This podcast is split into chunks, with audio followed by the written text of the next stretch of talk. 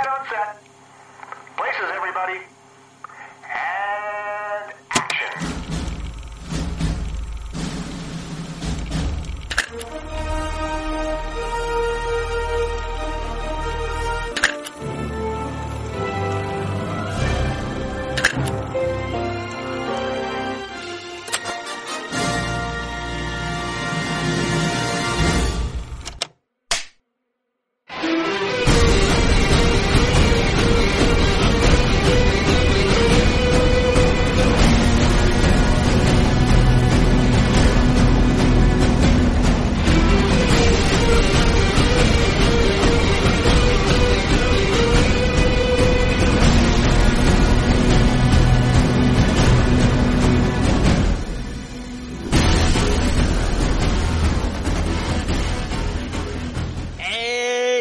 Eita, menino, que é filme de boneco, de quatro horas, boneco brigando, chibata comendo esmola, sangue, comendo peia rolando, o cheio de couro queimado subindo.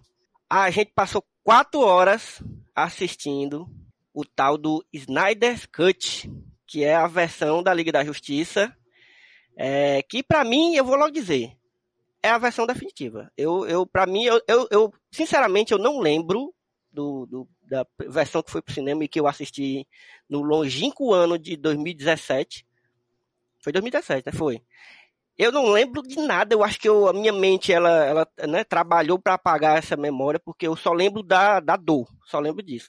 E aí, não lembrava, fui rever agora e gostei. Gostei, e essa para mim é a versão definitiva. E eu tô aqui com meus queridos decenautas do Só Uma Coisa, eu adoro esse nome decenauta, que chamei aqui pra gente conversar sobre esse, sobre esse lendário, sobre esse lendário corte do Zack Snyder. Então, tô aqui, obviamente, com Tiago Henrique Senna. Quanto tempo, meu velho? Como é que tá? E aí, Elvio, realmente faz muito tempo. Eu fui olhar aqui, vai fazer quase um ano que eu gravei o último episódio do Smoops, que foi aquele longínquo episódio sobre Bastardos Inglórios. E é muito bom. Oh, é muito bom estar aqui e falar sobre esse tão aguardado, polêmico, né, por assim dizer, e que deixou todo mundo hypado, talvez, não sei, o Snyder Cut. Eu confesso que eu era uma pessoa cética em relação a esse filme, achava que ia ser um lixo. E tem alguns pontos, mas no, no geral o saldo para mim é bastante positivo. Mas vamos deixar isso mais para frente e eu. Vamos para frente, é. Queria dizer que estou muito feliz de estar na companhia de vocês e vamos falar sobre DC. Bora. É bom demais falar de filme de homem, mas eu tava com saudade já. E eu tô aqui também com o Eric Magda. Diga aí, Eric. Oi, pessoal, Eric Magda. Eu tô muito feliz. Eu acho que eu nunca pensei que eu ia estar tá gravando um, só mais um plano sequência de, do Snyder Cut por razões de. Eu achei que era um sonho muito distante, real. Eu não sou a. Eu não acho que eu sou tão mergulhada no universo DC quanto o Thiago e o Gambis, que para mim são os maiores fanboys do Batman e da Mulher Maravilha, respectivamente.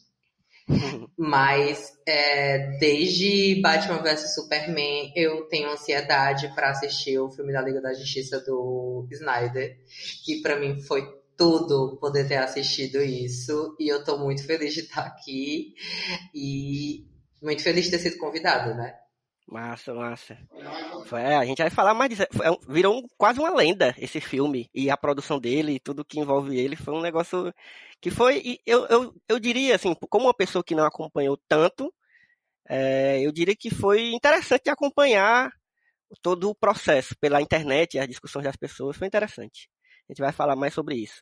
E por último, estou aqui com Gambit Cavalcante, a pessoa que mais conhece e mais ama Mulher Maravilha, da, que eu conheço e provavelmente eu a fiquei... pessoa possível. Gambit? Te, teve uma pausa dramática e eu não sabia se eu entrava, se você tinha terminado, ficou uma reticência, fiquei confuso. é porque, é, mas, mas é isso. Diga aí, Gambit. Bom, é, oi Elvio, oi meninos, oi para quem tá ouvindo a gente. Para quem não me conhece, para quem conhece também, eu sou Gambit Cavalcante, Sou jornalista, sou host no podcast Bichas Nerds e fã da Mulher Maravilha, fã de X-Men e não sou Decenalta e nem sou Marvete. Aí, tá sendo... É isso aí, tá certo. Eu também sou, eu sou, eu gosto de filme de homem. Eu, onde tiver gente brigando, gente. Ah, eu adoro é, minhas. com capa voando e, e- e brigando poderes e, e- É isso. Adoro. E é isso, gente. Esse time aqui tá formado. É, eu sou o Elvio Franklin, sou o host de vocês aqui. Esse aqui é o só mais um plano sequência, que é o podcast de conversa de cinema do site Só Mais Uma Coisa. E hoje falaremos de Snyder's Cut. Eric, tá querendo comentar alguma coisa? Eu preciso comentar que eu não acredito, eu, eu não sou aderente a, eu não consigo aderir a esse termo Marvete ou Decenalta, pois eu acho que são duas editoras cheias de falhas, cheias de problemas e cheias de potencial, e são dois universos cinematográficos também que repetem isso. E eu sempre me incomodei com isso. Eu tenho brigas com meu namor- namorado, que é Marvete.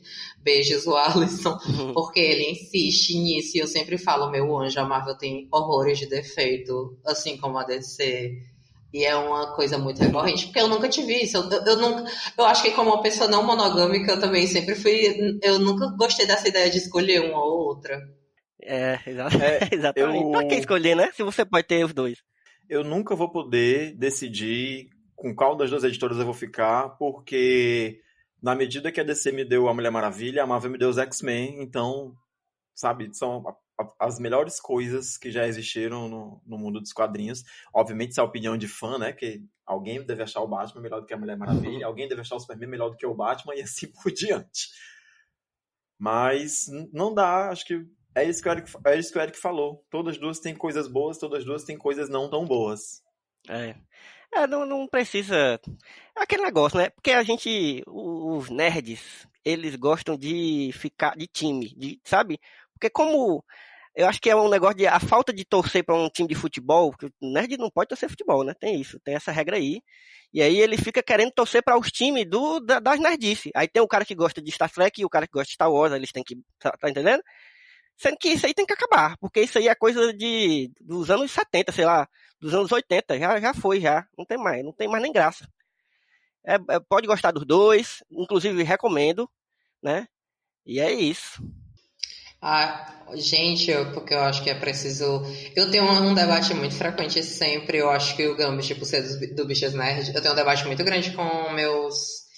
É, um colega meu é sobre sempre a DC e a Marvel, que ele é DC-nauta, no caso. E sobre como a DC é mais. como é pra frente no quesito de diversidade de gênero e sexualidade, porque. E eu até levando em consideração que, tipo, os três grandes da DC, um- uma delas é a Mulher Maravilha, que além de ser uma mulher, é uma mulher que ela não é hétero. E eu acho que isso é um grande, um, um grande marco, além de, tipo assim, a, a Marvel, embora tenha vários personagens é, não héteros, a DC meio que há muito tempo já usa esses personagens como grandes pilares. Diferente da Marvel, que, tipo, o- um dos maiores personagens gays da Marvel é o Wicano, junto com o Hulkling, e eles estão ganhando atenção agora, em pleno 2020, 2021. Enquanto a DC tá lá com a Arlequina, com a Mulher Maravilha e outros super-heróis também, que tipo Constantine. Então eu acho. Isso eu dou pra DC porque, tipo, em particular, a DC me deu a, a primeira super-heroína trans da televisão. Então, é tipo, a Marvel me deu uma secretária trans da Jessica Jones. Então é sobre isso. É, foda. E, e ainda tem outro debate que é. Eu não vou me esticar muito aqui, que é pra gente logo seguir pro filme, mas é que uma coisa são DC e Marvel nos quadrinhos, outra coisa é DC e Marvel no cinema, né? É outro. Inclusive o público é, é, muda bastante. É, é, tem muita gente que é, é muito dos quadrinhos e que não curte os filmes nem vê às vezes. Tem muita gente que só viu os filmes, não sabe nada dos quadrinhos, não quer nem saber. Tem gente que gosta dos dois, então o público muda, o jeito de mo- mostrar esses heróis muda, né? Então é bem variado, é bem. É difícil você dizer assim o que é é melhor, o que é que é pior. Você consegue apontar os erros de cada um, é, apontar os acertos, mas é difícil medir. Cena? Oi, o que ficou também a pausa dramática pra mim, eu não sabia se, se eu podia falar ou não. Não, eu só vou complementar o que tu falou sobre a questão do, do público, porque realmente, se você analisar o cinema é um, um entretenimento muito mais midiático do que o quadrinho, né? Ou seja, existem muito mais pessoas vendo filmes do que lendo quadrinhos no mundo, né? Isso é estatístico e, e não tem como. E também o que meio que incentiva essa, entre aspas, rivalidade é a questão de como a Marvel começou antes, né, no, no cinema. Muitas das coisas que a DC veio tentar fazer depois, meio que o pessoal fica argumentando que a Marvel fez antes, aí meio que alimenta essa essa briguinha, né? Que veio dos quadrinhos, né? Há, muito tempo tem essa, essa discussão e briga entre Marvel e DC, desde ali da década de 60, 70, onde um ficava tentando roubar o roteirista do outro, né? O próprio Jack Kirby, né, que é o criador aí do Darkseid, que inclusive o Zack Snyder fez questão de reconhecer isso no filme, né? Botou nos créditos finais. É, que criou Darkseid, os Novos Deuses uhum. e, e tudo mais. Ele era é, roteirista e desenhista da Marvel, né? Então a DC foi lá nos anos 70 e, e puxou o cara. Então essa, essa rivalidade sempre existiu. É, eu acho que é possível gostar dos dois como um fã de cinema, mais do que fã de quadrinho. Eu acho que o, as duas editoras elas oferecem um entretenimento que é possível, não, não se anulam uma a outra, né? Não, não, não vão muito um contra o outro. A Marvel, obviamente, por fazer mais filmes há mais tempo, tem a chance maior de errar, né? Isso é estatístico, né? Você, quanto mais você faz uma coisa, mais chances tem de acontecer algum problema e tudo isso. E a DC, ela vem tentando aí hum, é, ainda correr atrás desse, entre aspas, prejuízo, porque nenhuma delas teve prejuízo, né? Se você for olhar a bilheteria, essas coisas. E vem correndo atrás da, da popularidade, de, de tudo isso. O que, o que, na minha opinião, em alguns filmes acabou minando a possibilidade do, dos filmes da DC se destacarem, talvez por tentar copiar demais, tentar, né, copiar demais uma, uma estética da Marvel, ou tentar deixar se influenciar por alguma outra coisa, mas enfim, isso a gente pode discutir mais para frente, né, que eu acho que inclusive é um problema do, da versão de cinema do, do Liga da Justiça, né, a versão do Joss Whedon que é um uhum. filme que foi pensado de uma forma é, sem muita lógica e acabou sendo uma, uma coisa bizarra. Eu, eu falo, entre aspas, com uma certa propriedade, porque eu assisti o filme antes de ver a versão do Snyder. Então, assisti duas vezes a Liga da Justiça. Então, foi para mim foi gritante a diferença. E, enfim, mais lá mais para frente do cast a gente pode debater essas questões do quanto os filmes da Marvel influenciaram essas decisões dentro da DC Comics, né? Que, enfim, podem ser assim, de uma forma geral foram decisões negativas, né? Porque surgiram alguns filmes que são de qualidade bastante questionáveis. Mas a gente pode discutir isso mais pra frente. Eu acho que é um debate válido e, enfim, é isso. Sim, é, certamente a gente vai falar sobre essas questões, porque eu acho que não dá, nem dá para falar sobre é, essa é, o universo DC, porque eu ia falar que era um tentativo de universo, mas querendo ou não, é um universo. É, tá, tá meio mal, mal organizado, assim, principalmente quando a gente compara com o da Marvel, que é um negócio é, que eu acho extraordinário, no sentido da organização, mas o, a gente vai discutir esses dois universos mais na frente, assim, no meio da conversa, não sei. Mas assim, eu acho que antes, para a gente começar a falar sobre sobre esse lendário corte do, do Zack Snyder, a gente tem que entender como essa lenda nasceu. Então, eu acho que é importante, assim, para quem não, não, não conhece muito bem a história. Teve alguns amigos meus que queriam assistir, foram assistir o filme, mas não entendiam por que, que ele existia. Por que, que esse filme existe? Por que, que ele tem quatro horas? Por que, que ele. É, é, sabe, o que, que ele tem de diferente? Sabe, tem uma galera que não está muito ligada. É, e aí eu acho que é importante a gente dar uma explicadazinha é, para a gente entender por que é que esse Snyder Cut existe. É, eu vou pedir para o Gambit dar uma explicada aí, a gente vai complementando, eu, Senna e Eric vamos complementando se tiver alguma coisa para falar, mas Gambit vai contar essa historinha aí lá desde o começo, desde que da, das gravações da, de Liga da Justiça lá em 2016 para 2017, né? 2017 o filme foi lançado. É, mas é isso. Inclusive, eu nem dei o aviso de spoiler ainda, que eu sempre dou no começo, porque a gente não vai de fato ainda falar sobre o filme. A gente ainda está falando sobre é, a, a, produção e toda, tudo que envolve o, o, antes do filme, né? O antes do lançamento do filme. Quando a gente for falar do filme mesmo, eu aviso, que aí, para dar o aviso de spoiler para quem ainda não, não viu, né? Mas diga aí, Gambit, começa a contar essa historinha aí pra gente. Olha, antes de mais nada, eu vou dizer aqui que a gente precisa marcar para fazer um podcast só para falar dessa questão Marvel vs DC, que eu acho que dá um podcast de quatro horas também. Porque tem muita coisa para ser dita Verdade, aqui. verdade. Eu nem estiquei a, a baladeira demais, porque senão a gente vai passar o episódio inteiro só falando disso. Mas vamos lá. A gente pode combinar, a gente pode combinar, Gambit, uma, uma live no Instagram que eu acho que é massa, porque a galera participa e tal, né? Sim. E é um negócio que a gente pode ver Mas o isso aí negócio é que depois. a live no Instagram- quatro, E agora dá pra fazer. A, a live no Instagram só dá para fazer uma hora, não é isso? Não, agora eles aumentaram agora. E, e agora dá pra fazer até quatro, quatro participantes até. Uhum. Ah, então aí eu tá acho que dá ótimo. pra gente testar isso aí. Vai ser massa. Então tá bom, vamos lá. bom, é, caso alguém que esteja ouvindo a gente não saiba ainda, o, o Ja- Jack Snyder, né? O Zé, Zé Snyder. Então, ele é quem estava sendo responsável pela produção e pela direção dos filmes do universo DC que começaram lá com o Estilo de Aço, que é 2014, se eu não me engano, né? Ou com o Homem de Aço. O Homem de Aço. 2013. É, é 2014. Acho que é. 2013, né? Isso.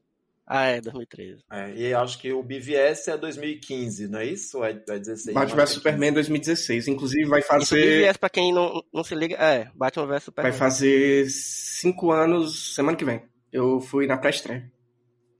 Hum.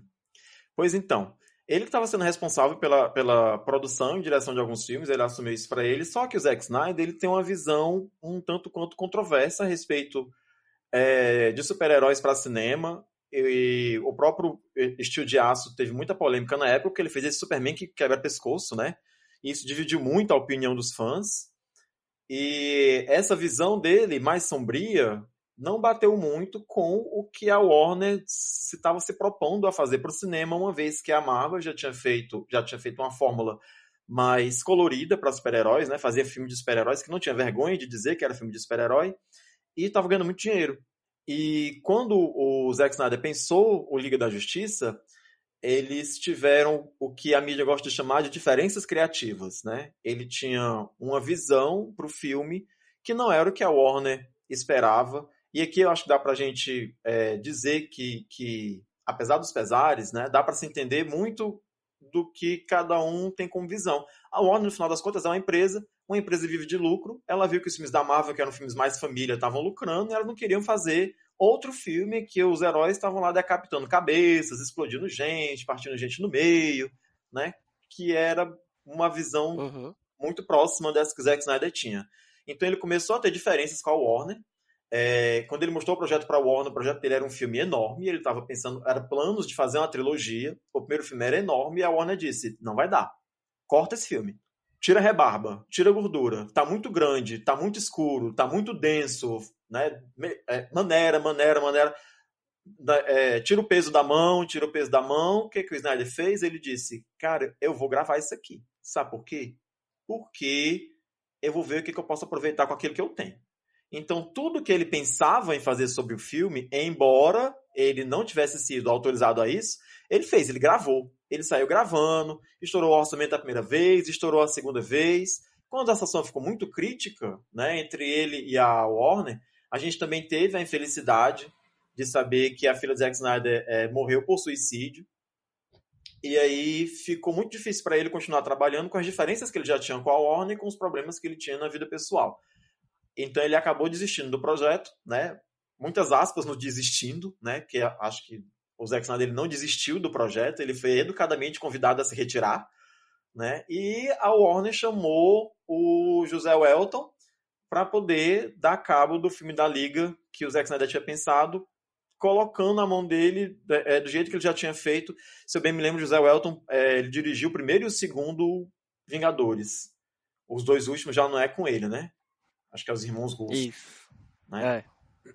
Mas, enf- enfim, aí o José Welton pegou o que o, o, o Zack Snyder tinha feito, tirou tudo que podia tirar, e acho que isso é um assunto para a gente ter um pouquinho mais para frente, com mais ênfase, porque o José Welton ele não tirou só o que precisava tirar, ele achou tudo que ele achava que é desnecessário, e por necessário a gente entenda toda a história, toda a participação de pessoas negras que foram muito diminuídas, é, mudou E os enquadramentos e, enfim, é, e asiáticas. né? Mudou os enquadramentos, deixou o filme um pouco mais machista, um discurso um pouco mais misógino, né? Diminuiu é, o tom de terror que, que, que o filme tinha, enfim. E aí teve aquele problema todo porque ele precisou regravar algumas cenas. E na época o, o Henry Cavill estava fazendo a promoção do, do filme lá com o, o aquele É o bonitão. Missão Impossível, né? É, o Missão Impossível. É o Tom Cruise, eu não estava lembrando o nome do Tom Cruise. Isso. E aí ele não podia raspar o bigode, ele teve que gravar as cenas com bigode, o bigode foi tirado digitalmente e o filme ficou aquela. Pode falar palavrão aqui? Vou falar palavrão. O filme ficou aquela bosta que ficou. Pode. pode. Ficou aquela merda que a Um gente belo viu. Tolete, aquela coisa horrível. É. Uma hora e meia da sua vida que você não perde. O que, que aconteceu? Os fãs começaram um movimento, os fãs do Zack Snyder, né? Começaram um movimento para que a visão do Zack Snyder fosse posta na tela, porque, tipo, o filme ficou muito ruim e o filme não era para ser aquilo. Então, o que será que era para ser o filme? Né? É, esse movimento ganhou força na internet. Uhum. O Zack Snyder acabou é, conseguindo que a Warner pudesse, que a Warner financiasse o, o término do filme dele, né? Não tem mais regravação do filme, né? Era só a, a, a pós-produção, né? Terminaram de produzir o filme dele. O filme continuou grande, continuou com aquele formato de tela que ele tinha pensado anteriormente, que é o formato 4x3. O filme não é, para quem não viu ainda, o filme não é widescreen, não é 16x9 porque segundo ele era ele estava pensando no filme para as telas de IMAX e as telas de IMAX elas têm uma proporção um pouco mais quadrada elas não são tão largas né elas são mais altas então ele queria para ele disse que aquela versão é, causaria uma imersão maior nas telas de IMAX porque o filme ficaria mais alto então o filme é gravado em 4x3 quadradinho vai ser uma versão que também é preto e branco para vender mais Blu-ray e foi isso deu que em 2021 o, o filme saiu e tá aí, pra vocês verem. É, é isso. Eu, eu, eu, eu, confesso, como eu não tava acompanhando quase nada, quase nada, assim, era muita gente falando, principalmente agora quando tava já no, no próximo, né, do, do dia que ia estrear, que ia sair, é, porque ele, ele foi lançado pelo, pela HBO Max, né, se não me engano, ele não foi, ele não foi pro cinema, Sim, ainda mais mesmo. que a gente tá num período de pandemia ainda, e os cinemas, né, tá aquela coisa, não tá podendo abrir, e os que abrem, é bom que a galera não vá, mas lançou para TV, né? E eu acho que esse formato aí, eu, eu, cara, eu tenho muitas questões. Eu entendo, eu achei legal uma coisa do filme. Quando eu comecei a ver, foi que ele está do jeito que o cabo quis, entendeu? Ora, deram, deram o aval para ele, deram, disseram, macho, faz do jeito que tu quer aí. E aí o cabo foi lá e fez, entendeu? Então, tipo, se, se a galera que não gostou, eu, eu fui uma pessoa que eu, eu achava que eu não ia gostar. Mas é, não é nem que eu tava já odiando, que tinha gente que já estava odiando antes do filme, né, estrear, porque, ah, por que, que esse cara vai mexer nisso? Caraca, deixa o cara, velho. Deixa o cara mexer. Deixa o cara fazer o que quiser, tá ligado? É, isso é minha opinião, né? Mas aí tem algumas coisas que eu, tipo, é, esse negócio do formato aí, pô, se ele sabia que não ia mais lançar em, em no cinema, né? Por que que, por que que ele fez assim? Porque, tipo, tá, tudo bem, eu aceito essa explicação. Eu nem sabia, Gambit, que ele tinha essa, essa justificativa aí. Mas, bicho, não foi pro cinema, não ia pro cinema. É, talvez vá um dia, provavelmente vai, mas ainda não. Ele decidiu lançar agora. E isso me incomodou bastante, assim. Teve uma hora que eu me acostumei. Primeiro porque eu comecei a ver no computador e né, já é a tela pequena. Eu disse, não, meu irmão, não vai dar certo não, eu vou estar muito agoniado aqui assistindo esse negócio bem miudinho, a tela já... Mas é, Aí eu botei na TV e deu pra engolir melhor. É, a gente tá atrapalhando os misto com a mão levantada aqui, a hora tá com a bursite no ombro, a gente não deixa o povo falar. Mas, assim, eu acho que é porque também, isso sou eu supondo, né, minha especulação, tem aquela coisa do, do orgulho do diretor. Eu pensei o filme para fazer nesse formato, sim, sim. então vai ser nesse formato, uhum. e pronto, não vou mais mexer nisso. E, e foi. É, é isso que eu digo. Eu, uma das coisas que eu achei massa é porque ele fez do jeito que ele quis. Tipo, tudo que ele quis fazer, até isso, que é uma coisa que eu, que é uma das poucas coisas que eu realmente me incomodei, assim, sabe, quando eu falo me incomodei, porque assim, eu, sou uma pessoa que eu, quando eu acho ruim, eu, eu, eu penso no, no, por que eu achei ruim e fica para mim, ou então eu escrevo um texto, ou eu gravo um podcast, entendeu? Eu não vou reclamar, sei lá, cara, não adianta você sair reclamando. Você pode criticar de uma forma sensata e, e sabe, não precisa nem escrever um texto, não precisa nem ser crítico, não. Você pode ir lá na internet, no seu Twitter, e fazer uma crítica, só que você tem que saber criticar. Tipo, diga o que é que você achou ruim, por que, que você achou ruim, não, não vá logo dizendo que é ruim e pronto, não, tá ligado? Porque isso aí não, não dá nem pra discutir. É, mas aí, uma eu, eu, eu, quando eu falo me incomodei, foi isso. Essa foi uma coisa que eu realmente fiquei, foi, eu tive que me acostumar durante o filme. Eu tive, né, as quatro horas para me acostumar com isso. Mas eu, tal hora eu me acostumei e aceitei. Mas eu achei massa que ele fez do jeito que ele queria, inclusive isso. É, isso foi uma das coisas que eu mais que eu mais que me, me reconfortou mesmo no filme, porque eu fiquei pensando direto nisso, cara. O cara teve vários problemas na época para fazer, não conseguiu fazer o filme que eu queria, teve que aceitar que botaram um filme que não tinha nada a ver com o que ele queria no cinema. E aí agora o cara teve essa chance. Porra, deixa ele fazer do jeito que ele quiser, tá ligado? E quem não gostou também se lasque. Quem tiver ouvindo aí, tiver, que não tiver gostado, pode ficar. Anota aí no seu caderninho, em casa, que não gostou. Anota o que, que você não gostou e depois quiser falar comigo, eu tô aí. Mas fala aí, Senna e Eric, eu não sei quem levantou a mão primeiro. É porque, deixa eu só falar, porque eu, eu acho que eu ainda tô na vibe, no negócio que o Gramsci falou, porque, gente, é, o Snyder não só foi convidado a se retirar, entendeu? Ele não teve condições psicológicas de lidar com uma não, briga de estúdio exatamente. depois de ter, ter perdido uma filha pro suicídio, gente. É tipo, para mim, uma das maiores motivações é, em particular, é, de eu ter apoiado esse tempo todo o Snyder Cut, é porque eu acho que é o direito dele ter acabado esse filme mais do que tudo, porque foi um golpe muito baixo da Warner, foi um golpe muito baixo. Era uma situação que o cara não, não tinha como lutar, entendeu? Eu acho, gente, para quem me conhece, eu defender a eu defender um homem cis branco hétero é, tá ganhando alguma coisa, tem que ser uma causa. E, tipo, gente, eu não acho que ele merecia isso, entendeu? em detrimento disso, colocaram um diretor que eu acho extremamente escroto, um diretor uhum. extremamente datado, tanto que ele foi chamado para fazer a Liga da Justiça depois do fracasso de Era de Ultron, que também quem me conhece sabe o que eu sinto por esse filme ele literalmente havia acabado de sair da Marvel porque Era de Ultron tinha sido uma bomba. E uma bomba que, quando eu falo, é exatamente isso. Não foi por causa de bilheteria, porque Era de Ultron fez bilheteria. Mas foi porque o filme não tinha sido tão bem recebido. E foi lá. Ele fez em, a, naquela droga de filme da Liga da Justiça dele uma sequência de Era de Ultron. Tanto que recentemente saíram informações não só sobre os racismos e grandes machismos em sete, de que, tipo, ele descontou muita frustração dele pela recepção de Era de Ultron em Liga da Justiça.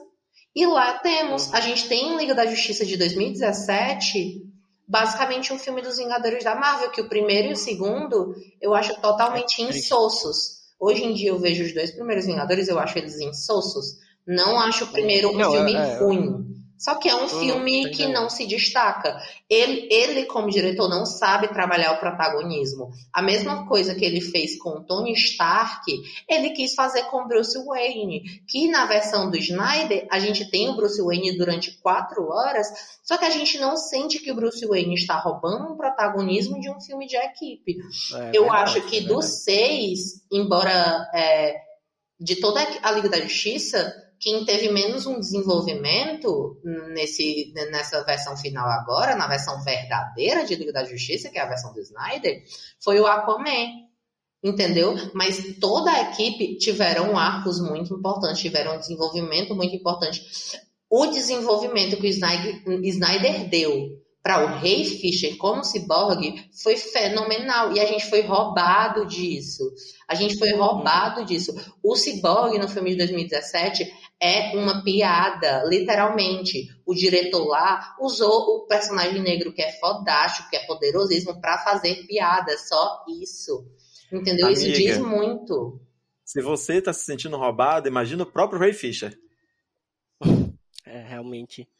Os planos que aquele filme tem da Mulher Maravilha me dão nojo. Desde 2017 me dão nojo. Eu assisti esse filme uma vez no cinema com meus pais e meu namorado. Eu nunca mais assisti. Essa semana meus namorados colocaram de novo esse filme e eu literalmente decidi arrumar a cozinha porque eu não aguentava. Eu, eu literalmente não consigo. Eu fisicamente não consigo assistir o Liga da Justiça de 2017. Ele me causa dores por causa do machismo, por causa do racismo e ele também me causa dores porque é um filme podre podre. Eu, é, é compreensível. Entendeu? É, compreensível. é, isso. Mas no demais é só isso. E lá, cena? Não, eu vou só complementar o que vocês falaram, que eu concordo com tudo, mas é, muita gente culpou o Zack Snyder é, dessa visão dele, né, que não era a visão que a, a Warner não estava de acordo. De início estava de acordo, e depois não estava mais, né? A verdade é que quando a Warner pensou esse universo da DC, eles queriam um nome específico para fazer esse universo da DC, que era o Christopher Nolan, né? Porque tinha dado todo o dinheiro do Batman, tinha feito tudo isso e tal. E o Chris Nolan não quis e indicou o Zack Snyder, né? E eles não botaram essa essa, como é que eu posso dizer, fé na versão do Zack Snyder. Teve a versão do Homem de Aço lá de 2013, que é um filme ok, assim, não é o melhor filme do Super-Homem, mas também não é ruim, como todo mundo diz que é. É um filme ok. Depois veio o Batman vs Superman, que é, tem seus problemas, né? É, visualmente falando, é um filme muito interessante, mas tem seus problemas.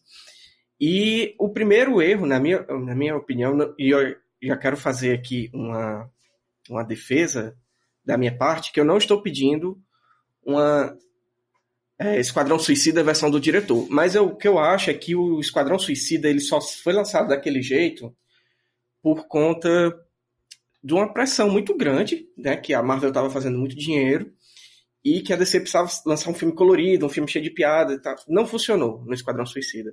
O que é que aconteceu? A DC fez a mesma coisa. De novo. Pera ainda só um instantinho, gente. Pois é, e, me perdi aqui, peraí, rapidinho. Sim, não funcionou. Eles tentaram fazer de novo essa versão da, da Liga da Justiça, né? Teve essa versão que o Gambit falou, que o roteiro era muito extenso né? e que era muito sombrio, que era muito pesado e que ele pensou numa trilogia. E, enfim, depois mandaram o cara embora, na covardia mesmo, né? Porque teve esse lance da filha dele e a Warner, né? É, enfim. E o que é que eles fizeram? Para tentar, entre aspas, copiar, né? não vou dizer copiar, mas enfim, vocês estão entendendo o que eu estou querendo dizer. Copiar o sucesso uhum. da Marvel, eles puxaram o, o diretor da Marvel, que é o Joss Whedon, que como... Agora não, não me lembro se foi o Eric que falou, se foi o Gambit que falou, acho que foi o Eric. Me perdoe se eu estiver dando o crédito errado, vocês me corrigindo daqui a pouco. É, que ele chegou lá querendo fazer um filme dos Vingadores na Liga da Justiça, né? E, e repetindo vários estereótipos do, dos Vingadores, dos, dos dois primeiros filmes que ele dirigiu na Liga da Justiça. E a gente tem que agradecer muito, não só os, assim, para quem gostou do filme, obviamente, não só os fãs do Snyder, mas também o próprio elenco, né? Porque o Ray Fisher puxou uma, uma onda de, de pelo Snyder Cut, ele apontou todos os, os comportamentos tóxicos do Joss Whedon. Ele, é, enfim, ele não tinha respeito pelos, pelo elenco, ele fazia essas piadas, ele fazia tudo isso. Chegou, eu li uma notícia essa semana que ele chegava ao ponto de chamar a Diana, né, a, a, a Mulher Maravilha, de Natasha, de Natasha Romanoff. Tá entendendo? Nossa, sério isso? Sério, o Ray Fisher que. que Puta que, que pariu. Gente, a cena dos peitos, a cena literalmente veio de Era de Ultron. O Bruce cai nos peitos da Natasha. E, é literalmente ele é colocou o, o, Barry pra cair nos peitos da, da Diana. Ele fez exatamente isso. E, dicas de passagem, fun fact, a Gal Gadot se recusou a gravar a cena. A cena dela deitada no chão é a dublê. Ela fez só a reação. Pois é, então é um filme muito problemático e a Warner impôs, assim, entre as, as, as coisas que tinha que ser um filme mais leve, que tinha que ser um filme mais, entre aspas, divertido, um filme Fórmula Marvel, entre bastante aspas aí, né, porque é, a gente sabe que não, acabou não saindo isso, né, é um filme de duas horas, né, e, enfim, é, é um filme bastante problemático esse de 2017. Eu não gosto, não gostei do filme. Eu não fui, na época tinha cabine, né? Não fui pra cabine, eu assisti mesmo no cinema. Eu saí detestando. Isso sem falar nos outros problemas que o filme tem, problemas de linguagem de cinema mesmo. É um filme mal editado, é um filme é, que tem cenas sem pé nem cabeça. Eu acho que o, o, o editor do filme, do Joss Whedon, né, muito influenciado pela as questões da Warner, esqueceu conceitos de racó, de, de elipse, de todas essas coisas de linguagem de cinema. Porque é um filme muito mal editado. É um filme que não faz nem pé nem cabeça, assim. As coisas são jogadas, não é explicado nada. E olha que eu sou um, eu não gosto de filmes que explica tudo. Eu sou um crítico ferrendo do Christopher Nolan por conta disso, que ele explica absolutamente ah. tudo. Mas o filme de 2017 não explica nada, nada. Ele chega e joga, joga, joga, joga, enfim. Olha, longe de mim, longe, bem longe, a um abismo de distância, eu queria defender o José Welton, porque o filme é pouco mesmo. Mas é, eu também acho que é necessário que a gente diga que talvez, mesmo que ele tivesse tido o tempo necessário para fazer o filme, o filme tivesse ficado uma bosta. No entanto, ele ainda pode tentar se explicar dizendo que ele teve pouco tempo, né? Porque, tipo, acho que ele pegou o filme faltando um mês para a estreia, ou eram dois, dois, eu não sei se eram dois ou se era um mês, mas eu tenho a impressão que é um mês, porque eu sou muito exagerada e daqui a pouco eu estou dizendo que faltava três horas para estrear o filme e teve que editar tudo né? Mas foi, ele pegou filme muito próximo da estreia e aí teve que fazer, refazer todo o CGI do Lobo das Steppes, por exemplo, né? E regravar cenas com o Superman de bigode, etc e tal. Então, eu não acredito que mesmo que ele tivesse tempo hábil para fazer, o filme ia sair bom. Mas ele ainda pode usar essa desculpa de que tem muita coisa mal explicada e o corte é ruim, né? E o roteiro é cagado, porque ele teve que pegar uma história que duraria quatro horas de tela, teve que contar essa história uma hora e meia, e a Warner disse, faz o teu prazo é depois da manhã, querida. Dá teus pulos. E aí ele teve que trabalhar com o que teve. Rapidinho. É, Vai, é. Esse negócio do corte, isso aí entrando até no que vocês falaram do Esquadrão Suicida e Batman vs Superman. A Warner tem muitos problemas, entendeu? Então, tipo, eu em particular acho que Batman vs Superman é um filme que é muito melhor se você ver a versão completa, que é a versão de 3 horas e pouco. Eu, se eu não me engano porque o próprio filme foi cortado e não deixa tanta explicação, é, como o Thiago falou, a explicação não é um negócio muito bom, não, não defendo a, altas explicações no cinema, eu como roteirista e realizadora, eu, eu de, debato muito isso em salas de roteiro, exatamente sobre, eu não acho que nada tem que ser super mastigado. E a Warner, é, como eu, eu, eu considero a Warner o grande vilão porque a Warner e esses executivos são quem operaram essas coisas, quem tomaram essas decisões, quem prejudicar, foram os responsáveis por prejudicar o, o filme em si e também outros filmes, porque eu não acho que Esquadrão Suicida é um filme bom, mas eu acho que a versão do Ayer, a gente teria um filme mais eu não sei um filme de verdade, porque eu não considero Esquadrão Suicida é, exatamente um filme, porque eu acho que terminou sendo um conjunto de cortes e ficou meio que uma bagunça, que também é uma sensação que o Batman vs Superman eu acho que mais leve para mim, porque diferente do Senna, eu sou apaixonada por Batman vs Superman. Eu gosto muito, eu defendo muito esse filme, especialmente a versão completa. Eu também gosto também. Ai, ótimo. A gente só concorda que o trote da Beth não é bom. Beth, o meu também é Beth. Mas Olha, a Warner. Eu não, eu não acho é, Gente, o, o, que o inclusive que a estendida de BVS salva, salva o BVS. É, é, rapidinho. Mas eu acho que salva pelo menos a Lois Lane, que teve o arco dela todo cortado, né? Que ela que descobre toda a trama do, do, do Lex Luthor lá. Então, não salva o filme, mas salva pelo menos ela. Pronto, eu acho que salva outras coisinhas também. Eu, eu também, eu acho importante a gente ressaltar que o Snyder gosta de contar filmes com estética de história em quadrinho que é uma vibe que eu tenho muito. Nunca, olha, segredo meu, gente, eu nunca assisti é, Homem de Aço. Eu já tentei, mas eu nunca consegui assistir Homem de Aço, que eu acho um filme maçante, porque eu não gosto do Super-Homem. E a vibe do Snyder do Super-Homem é uma coisa que eu realmente, infelizmente, eu não enculo. Eu entendo muito esse pessimismo do Super-Homem dele, mas é um negócio. E, e eu entendo realmente a raiz disso mas para mim não funciona de jeito nenhum. O Super-Homem já é um super-herói que dificilmente funciona para mim. Mas o do Snyder eu acho extremamente maçante. Mas é isso, eu só queria dizer isso. É, eu queria dizer outra coisa, ó, esqueci. bote, bote moral nesse negócio. Vamos voltar pro Liga da Justiça? Não, é, vamos, vamos. Não, eu, aí eu vou, vou voltar aqui. Só, só um, um fun fact aqui também. O site, só mais uma coisa, ele renasceu, porque antes ele era só um blog meu renasceu praticamente com um embate, não foi, Senna? Entre dois textos, um meu e um do Senna, falando sobre o Batman vs Superman. Eu aconselho quem quiser. É bem, é bem, curioso. Um dia desse eu tava lendo, bicho, de novo, os dois. É muito engraçado. É, só dar um Porque o meu, o meu.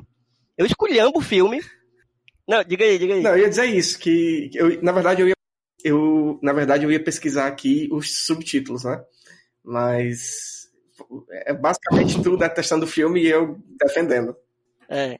Mas a minha, eu lembro muito que a minha maior crítica, na verdade, não era nem ao filme. Eu, assim, eu não gostei do filme em várias coisas e até hoje eu, inclusive, revi agora, antes de ver o, o, o Snyder Cut, mas a minha grande crítica foi no texto, é sobre a expectativa que estava em relação ao filme e que todo mundo achou ruim. Eu acho que mais porque estava esperando demais do que porque o filme é ruim, porque ele não é, na verdade, tão ruim assim.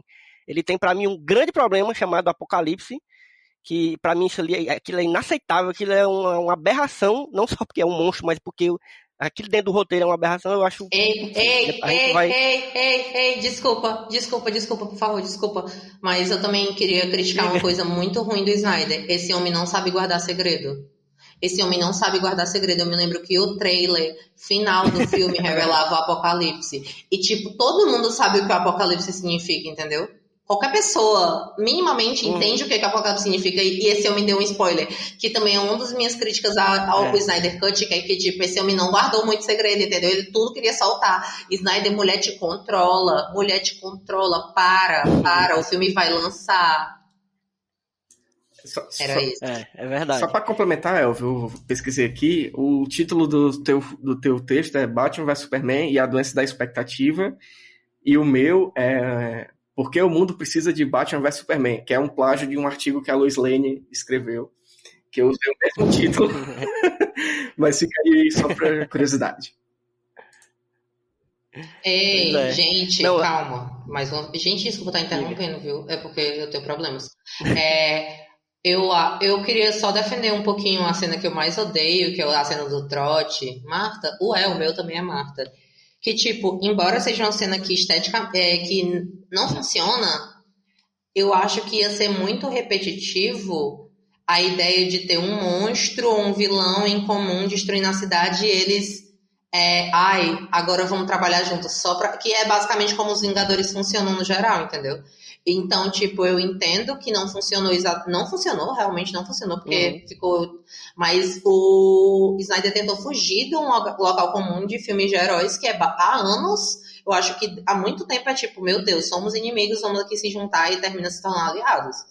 É, não funcionou a cena do trote, mas também vamos valorizar que ele tentou fugir de um local comum, né? Fugiu para um canto horrível, fugiu para um canto horrível, mas fazer o quê? Amigo, eu só acho que a época de você defender esse filme já passou. Nunca já... passou a época de defender o Snyder. nunca passou. Eu nunca vou parar de defender. Mas essa cena em particular, eu odeio, mas eu acho que, tipo, esse filme é muito criticado pela mesma razão que o Senna falou. O povo jogou 30, 30 é muita expectativa em cima do filme, e o filme não é ruim, entendeu? O filme realmente não é ruim. Eu acho que tem uma coisa que o Snyder acertou, tanto naquele filme como nesse, quer dizer, tem uma coisa não, mas se tem uma coisa que dá para dizer que ele não errou, é que ele não estragou a Mulher Maravilha. Então, pelo menos isso. Acho que no BVS tem uma coisa que ele não errou a mão, foi que ele não mexeu na Mulher Maravilha. As Amazonas no Snyder Cut, eu só vou falar isso. Pronto, esse é meu comentário. Então, tá, tudo, tudo. Até a roupa da Connie Nielsen tá perfeita. É sobre, sobre só para finalizar o Batman Superman pra gente partir aí pro Snyder Cut, sobre a cena da Marta, né? Eu entendo que ela não funciona e eu concordo muito com o Eric que ele tentou fugir de um lugar comum aí, né, de filme de super-herói, que é basicamente, ah, um vilão, um monstro apareceu, vamos unir nossas forças, mesmo sendo inimigos, para poder derrotá-lo. É, eu entendo que essa cena não funciona, mas eu acho que a ideia não foi de todo ruim. Eu acho que ela foi só um pouco mais executada, né, naquele momento. Eu acho que talvez não foi construído para aquilo, né, porque, enfim, o filme, assim, ele não é tão ruim quanto as pessoas dizem que ele é ruim, mas ele também não, não é a obra-prima do cinema. Ele tem muitos problemas, de roteiro, inclusive, mas nesse ponto específico, não estou defendendo a cena, mas eu entendo que a intenção foi fugir do local comum, eu só acho que foi um pouco mais executada. Se ele tivesse talvez preparado de uma outra forma, ou então apresentado, não sei, de algum outro jeito, não, não faço parte da equipe criativa, então não sei o que aconteceu até eles chegarem a essa decisão. Mas eu não acho que foi uma ideia de todo ruim, tá entendendo? Eu acho que podia ter sido melhor executado. Declarando que Eric Magda discorda de Thiago Senna e o filme é sim uma obra-prima do cinema, só, só para deixar claro para todo mundo que estiver ouvindo, eu ainda acho que é. Ei, não, mas essa questão da construção, essa questão da construção realmente é muito paia, porque eu acho que uma das coisas que o Snyder era para ter feito Gente, infelizmente a gente vai ter que passar horas falando antes de chegar no Snyder Cut. Era exatamente tá ter construído. E a gente ainda tá no BVS. Calma. Era pra ter construído. Era pra ter construído melhor essa ideia mesmo de do Bruce e paz mesmo, e não ter feito a cena executado como executou. Mas eu acho que faltou sim essa, essa noção é, de plantar mesmo essa semente melhor do Bruce eu acho que faltou mais. E, mas, é, no final é isso, né? Temos o que temos, temos aquela obra-prima. A única coisa que eu tenho para falar sobre Batman vs Superman é: se você assistiu já, certo? Lembra de alguma coisa e quer ver o, o Snyder Cut, não precisa rever se você não quiser. Se você nunca viu, eu acho que é interessante você rever se você quiser assistir o Snyder Cut. Pelo menos o Batman vs Superman. Os, os outros não precisam, não. O Superman, não precisa, não assista pelo menos o Batman vs Superman porque é uma continuação direta. É só isso que eu tenho a dizer. Ei, mas Vamos calma, frente, tava falando com um amigo meu que, tipo, eu, em particular, porque eu senti a maior deficiência do Aquaman mesmo no Snyder Cut, eu acho que se você já viu Aquaman, você, é, você se apega melhor e compreende melhor a história do Arthur. Se você já viu, embora seja um Mas filme... teoricamente o Aquaman, a história do Aquaman, do Sim, filme, é depois, é depois dessa história mas eu tô falando que é tipo pra você pelo menos minimamente... Mas para você minimamente se apegar... Porque o que, que o Arthur faz no não, filme? Ele espanca. Não acho não, que precisa, mas ajuda. Aí, aí, aí, é o que, é o que o Snyder fez, entendeu? Se você quiser depois saber mais sobre o Aquaman, você vai lá, assiste aquela desgraça, aquela merda. E é por isso, Aquaman não é tão ruim também. Aquaman não é tão ruim também. Eu tô aqui defendendo todo o santo filme da DC. Eu não vou dizer não. Qual é o filme Aquaman da DC? Qual é o filme da DC é, que é ruim pro é, Eric, sério. gente? Aquaman tem um roteiro extremamente explicativo, mas é um filme muito divertido de se ver. Eu adoro James Wan. Não, eu adoro né? Jason Momoa, é verdade. É divertido de se ver até é divertido de se ver Até o filme como cães todo. é divertido de se ver. Não, é bom. Para! Gente, Liga da Justiça, eu vou mutar vocês, hein? Gente, só não coloca uma fala Escute, eu vou falar... Teve uma hora aqui que ficou difícil. Ó, eu vou falar sobre o, o Zack Snyder, o que é o Zack Snyder pra mim. Por que que eu acho que ele... Eu fiquei feliz. Por que que ele ficou... Por que que eu fiquei feliz dele ter feito o filme que ele queria? Primeiro, o Zack Snyder, ele não é um Zé doidinho, não. Assim, a galera fala às vezes, pensa que o cara é um. O cara pode ter problema, você pode dizer é, que ele não é um bom diretor, isso aí, é, aí é a sua opinião, amigo. você que vai dizer apontar. Vixe? É, teu, teu áudio está falhando. Não sei o que fazer. Tu, tu tem algum torrent aberto? Vocês estão assim? me ouvindo. Tu tá não, picotando, tá picotando É a tua internet. É a tua internet que tá falando, tu tá picotando. Ah, Ela vai ter que falar tudo de novo. Pois, peraí, peraí. Então, peraí, deixa eu ver se eu consigo. Agora não tá mais, não. Ligar as coisas aqui. Era, era, é, tu começou tá, a falar na parte que eu ia defender o Zack Snyder. Pronto, é, o que eu tava dizendo aqui, eu vou dizer porque que eu fiquei feliz do Zack de ter visto um filme que foi feito do jeito que o Snyder queria. Que a galera acha que o Snyder é um Zé doidinho. E ele você pode até dizer que ele não é um bom diretor, você pode apontar os problemas dele, aí é, aí é coisa sua, mas ele não é um Zé Doidinho, ele tem um histórico, ele é um diretor que tem uma experiência, ele faz um filme, ele tem um estilo muito próprio, que você pode gostar ou não, mas ele tem um estilo muito próprio. É, eu acho que o primeiro, talvez o primeiro filme que eu vi dele foi o 300, e foi um filme que eu amei na época, eu era um pivete, um adolescente, e aquele é um filme de adolescente, um filme para menino velho adolescente que que é, que, sabe, ele não tem nada demais, é, é, inclusive já era uma adaptação de quadrinho, então o cara já tem um histórico de adaptação de quadrinho que não foi fácil de fazer, Tipo, você pode só dizer que é ruim. Mas quem, quem era que tinha coragem de fazer uma adaptação de 300? 300 é um, é um quadrinho muito difícil de se adaptar. E aí depois ele, ele falou, nah, não, isso aqui é besteira. 300 foi besteira. Eu vou fazer a adaptação de nada mais, nada menos do que o Watchmen. Que é um dos quadrinhos mais, mais cultuados de todos os tempos. Você pode falar o que for do Alan Moore, que ele realmente é, é, é uma pessoa que eu não sei nem o que, que eu diga. Mas o Caba sabe fazer roteiro de quadrinho. Assim, e, e eu sou muito fã do, do trabalho dele. E o Watchmen é um dos meus quadrinhos preferidos. E eu, quando fui ver o Watchmen, eu fui, assim, sem. Eu não estava disposto a odiar, mas também estava sem esperança de que fosse um bom filme, porque, cara, adaptar aquilo ali não é coisa fácil, não. E aí o cara foi lá e fez, e eu gostei demais do que ele fez. Por mais que o final seja diferente, não sei o que, blá blá blá. Eu gostei demais. E assim, eu acho que funcionou para mim, porque eu me afeiçoei de alguma forma, desde o 300, ao estilo do, do Snyder. Câmera lenta, negócio meio escuro, violência, não sei o que. Eu, eu, eu me afeiçoei àquele estilo dele, entendeu? E aí eu acho que tudo que veio depois, feito por ele, eu já estava curtindo, porque eu já sabia que vinha aquele estilo ali, entendeu? E quando ele foi o cara que começou, né, que deu o início, que, que teve essa oportunidade de ser o, o, o caba que encabeçava o universo da DC, no momento em que a gente já tinha começado com o da Marvel, né? Na verdade, o da Marvel já estava ali se encaminhando para ser um negócio que a gente já estava vendo que ia ser muito organizado. E a gente viu que realmente a galera soube fazer. Eu sou um grande admirador do que a galera faz com a Marvel, assim, no sentido de organização daquele universo. E aí, quando ele, quando ele chegou, falou, eu falei, porra, vai ser massa, porque ele vai imprimir esse estilo dele aí, e vai ser uma coisa totalmente diferente, entendeu? Só que assim, ele acabou que não teve essa liberdade toda, que, que eu achei que ele ia ter. E aí, eu gosto, eu gosto do, do, do, do Superman dele, eu gosto desse, desse estilo que. Cara, inclusive porque o Superman dele é diferente de qualquer outro Superman que qualquer outro diretor, roteirista teve, já teve coragem de fazer, de mexer, porque o Superman é um dos heróis mais icônicos do, dos quadrinhos, e ninguém tinha coragem de mexer no, na índole do Superman, na, sabe? Na, na, ética, na moral do Superman. E ele fez um, Ele disse, meu irmão, vou fazer diferente aqui, foda-se, entendeu?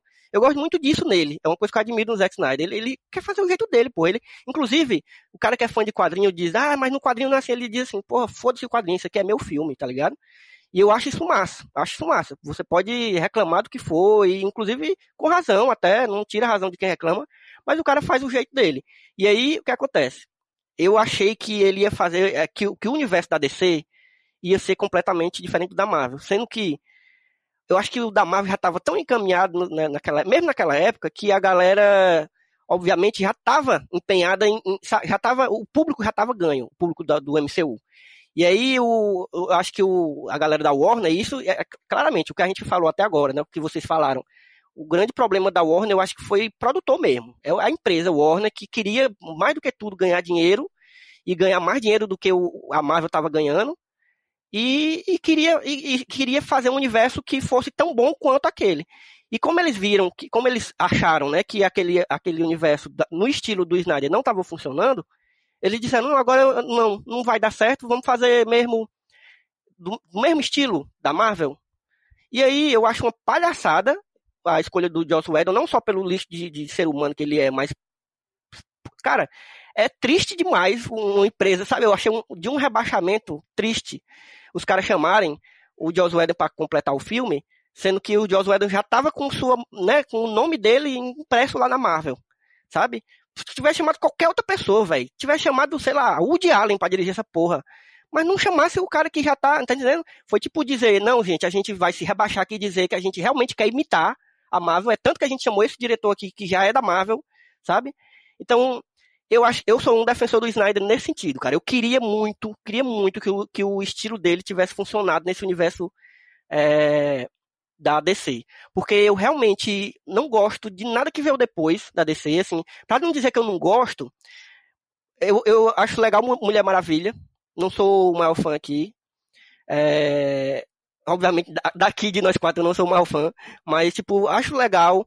Acho legal o, segundo agora. A gente, inclusive, tem um episódio. Recomendo que vocês escutem do Só Mais Um Plano de Sequência sobre Mulher Maravilha é, 1984. Mas eu detesto o, o Aquaman e acho, acho fraco o, o outro que tem, o Shazam.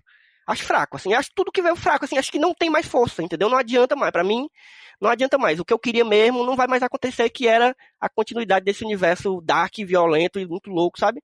Que a DC tava construindo ali, porque eu achava que ia ser uma coisa que ia se contrapor mesmo ao da Marvel.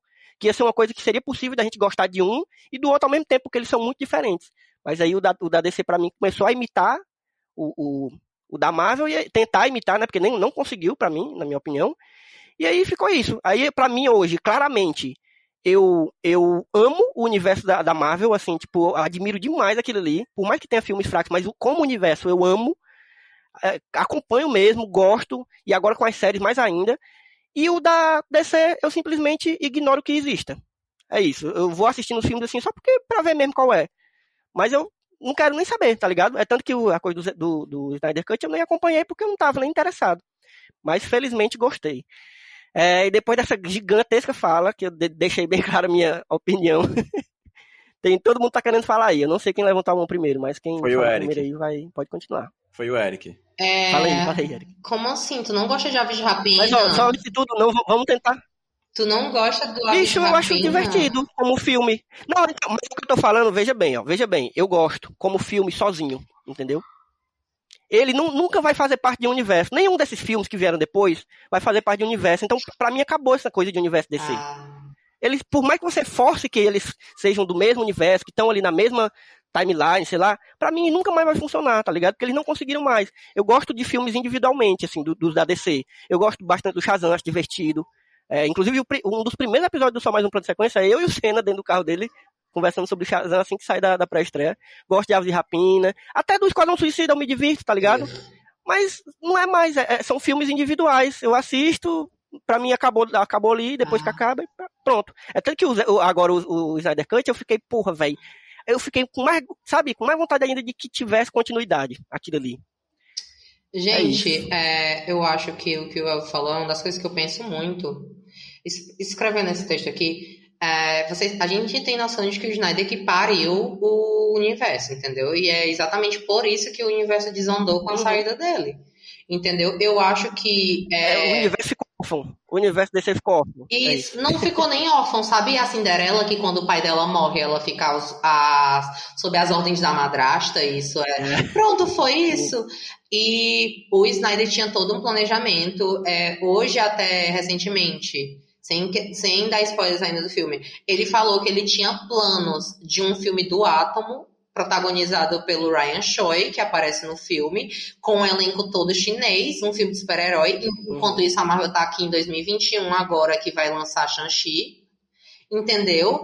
E a gente Uhum. Ele tinha esse pensamento, entendeu? E tanto que eu acho que, embora o Elvio tenha problemas com a Aquaman, o James Wan ainda tem, tipo assim, houve também, o, o Snyder houve conversas e planejamentos com, com Patty Jenkins, com James Wan, entendeu? Houve todo um, um diálogo, tanto que o Liga da Justiça 2 ia ser uma continuidade de Aquaman, de Mulher Maravilha, é, ia trazer uma Liga da Injustiça com personagens apresentados em outros filmes. E a gente não pôde ver isso, entendeu? E eu acho isso que é um dos maiores problemas mesmo, porque, como o Elvio disse, o universo DC não existe nos cinemas, a gente tem filmes, e infelizmente a gente foi roubado disso, do universo único que pudesse se contrapor com o da Marvel, da forma que o Elvio disse. Contrapor, não ser um universo idêntico com outros personagens que é até uma das minhas críticas que a gente vê no Snyder Cut, que a relação da Liga da Justiça é totalmente diferente da dos Vingadores. No filme de 2017, o Snyder colocava a equipe para brigar a cada chance que ele podia, colocar o, o eu falei o nome do inomeável, né? Pronto, é, infelizmente eu falei o nome do Joss Whedon. Ele colocou a equipe para brigar e teve aquele humor sem graça e teve tudo. E tipo, era basicamente uma cópia dos Vingadores com outros atores e outros nomes, entendeu? Enquanto isso, a relação da Liga da Justiça, pra quem lê os quadrinhos, sabe que é diferente, entendeu? A própria ideia da Liga da Justiça é diferente, tanto que Uhum. as cenas, eles são a equipe mais fluida que os Vingadores, porque, tipo, eu acho que como o universo funciona, eles não têm a narrativa não tem um tempo da gente estar perdendo tempo com convencimento. Entende? Eles têm discordâncias, como eu acho que a gente tem lá, eu acho que é na cena da caixa materna, mas isso não vai ocasionar uma briga a lá é, Homem de Ferro, Capitão América em Era de Ultron, entendeu? Porque a gente não tem tempo, entendeu? A gente tem tá correndo contra o tempo.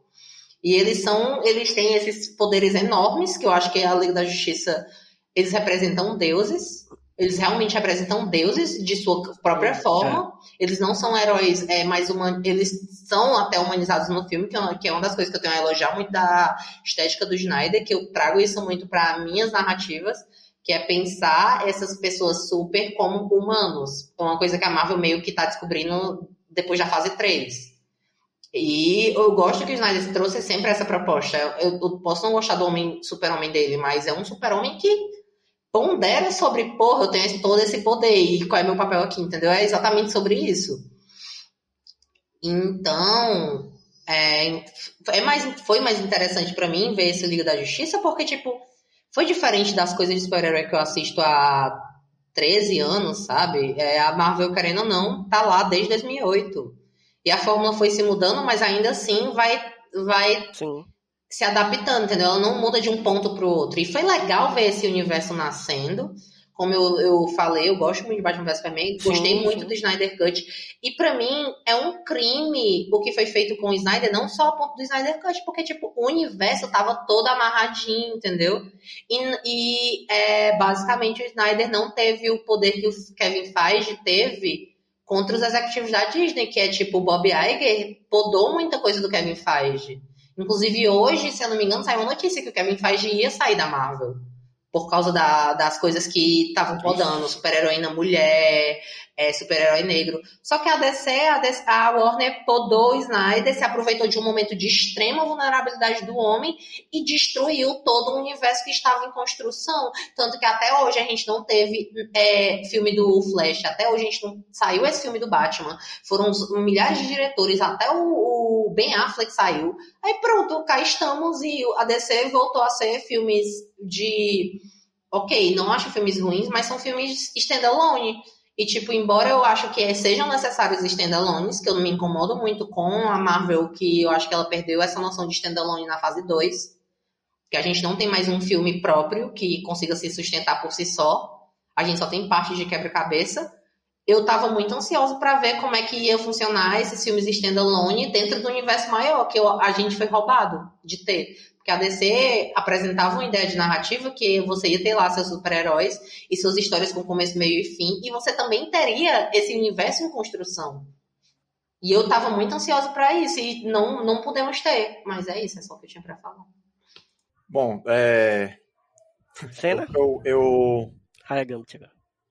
É, peraí, eu tô formulando aqui porque eu tô precisando reformular tudo que eu vou dizer, porque eu tava na web de dizer uma coisa, mas ouvindo o que vocês estão falando aí, eu tô pensando em outra coisa comple- absolutamente diferente, porque eu tô tentando entender essa argumentação de vocês, que é, para mim me parece cega a respeito do Zack Snyder. É, o universo não desandou porque o Snyder saiu. O universo já vinha desandando na mão dele, ou seja, a relação é inversa.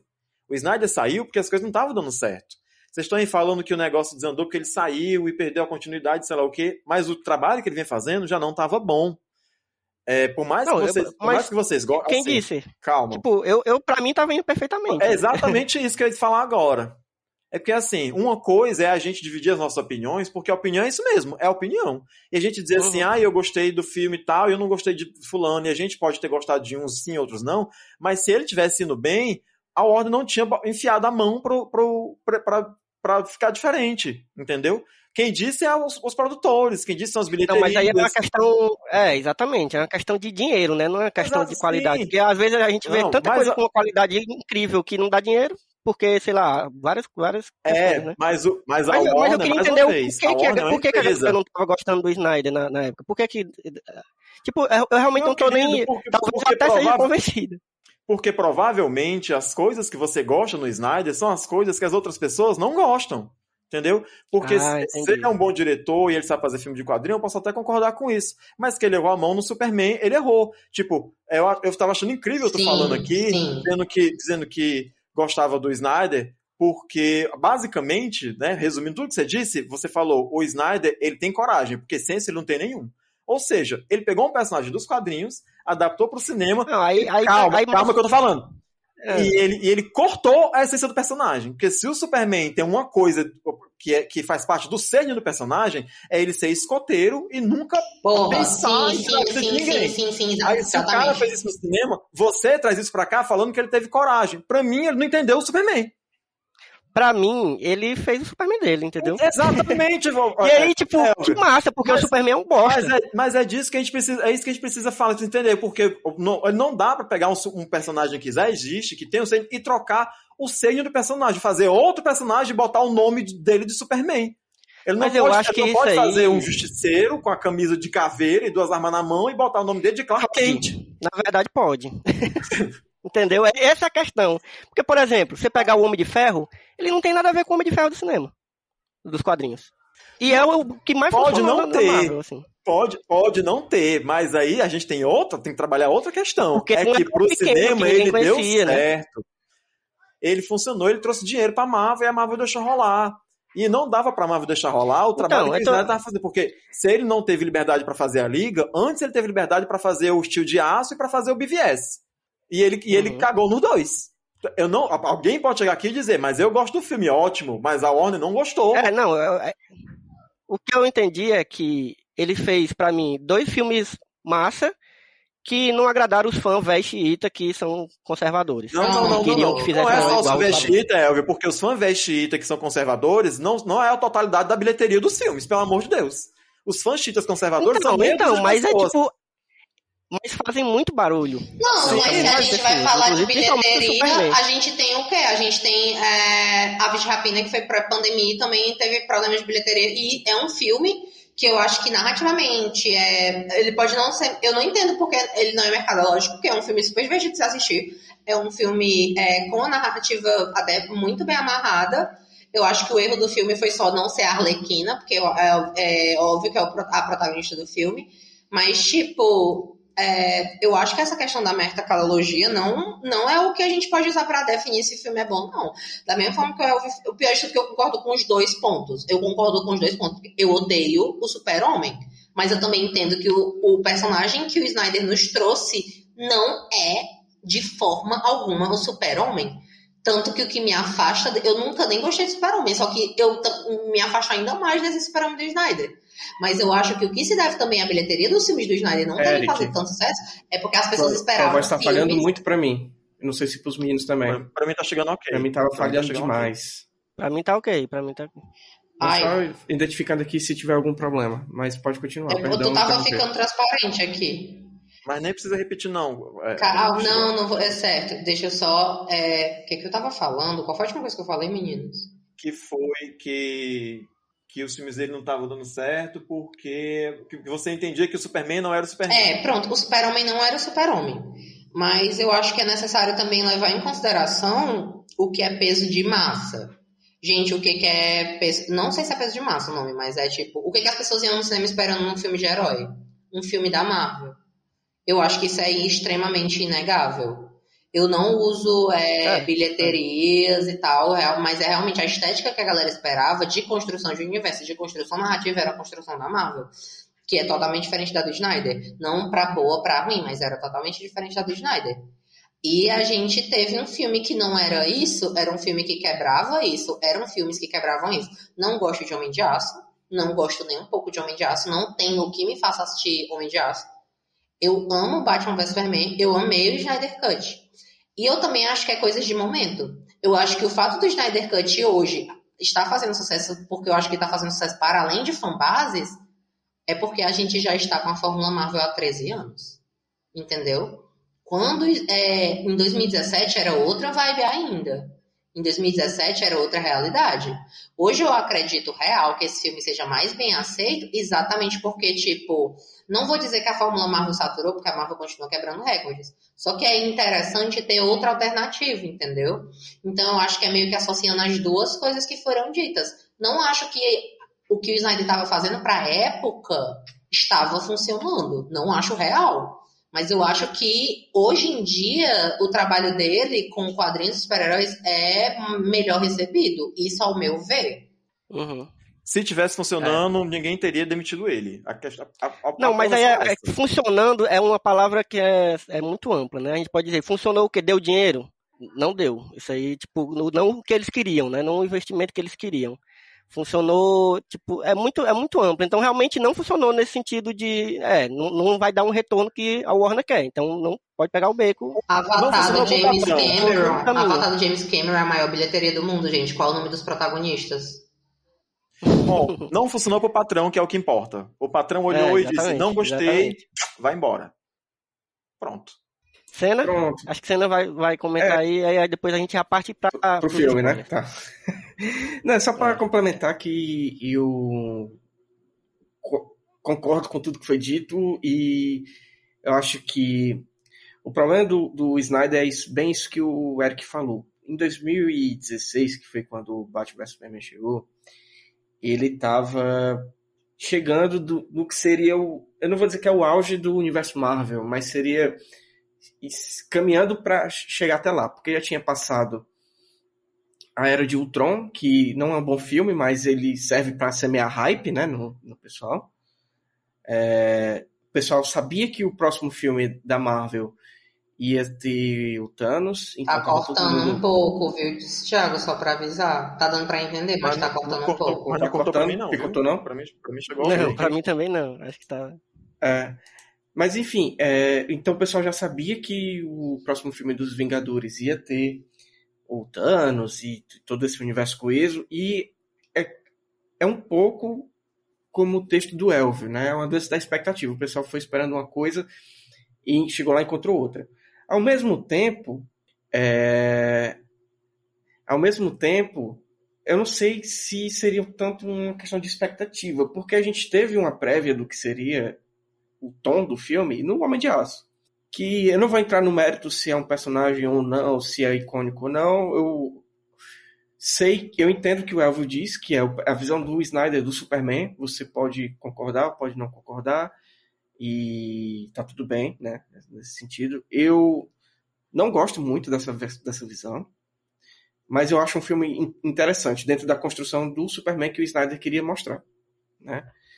E, enfim, eu, e o Snyder ele não foi só uh, na, na, época do Batman vs Superman, não foi só os fãs xiitas que implicaram, né? Ele foi massacrado, ele foi completamente massacrado pela, pela questão da crítica cinematográfica, o filme não funcionava como filme.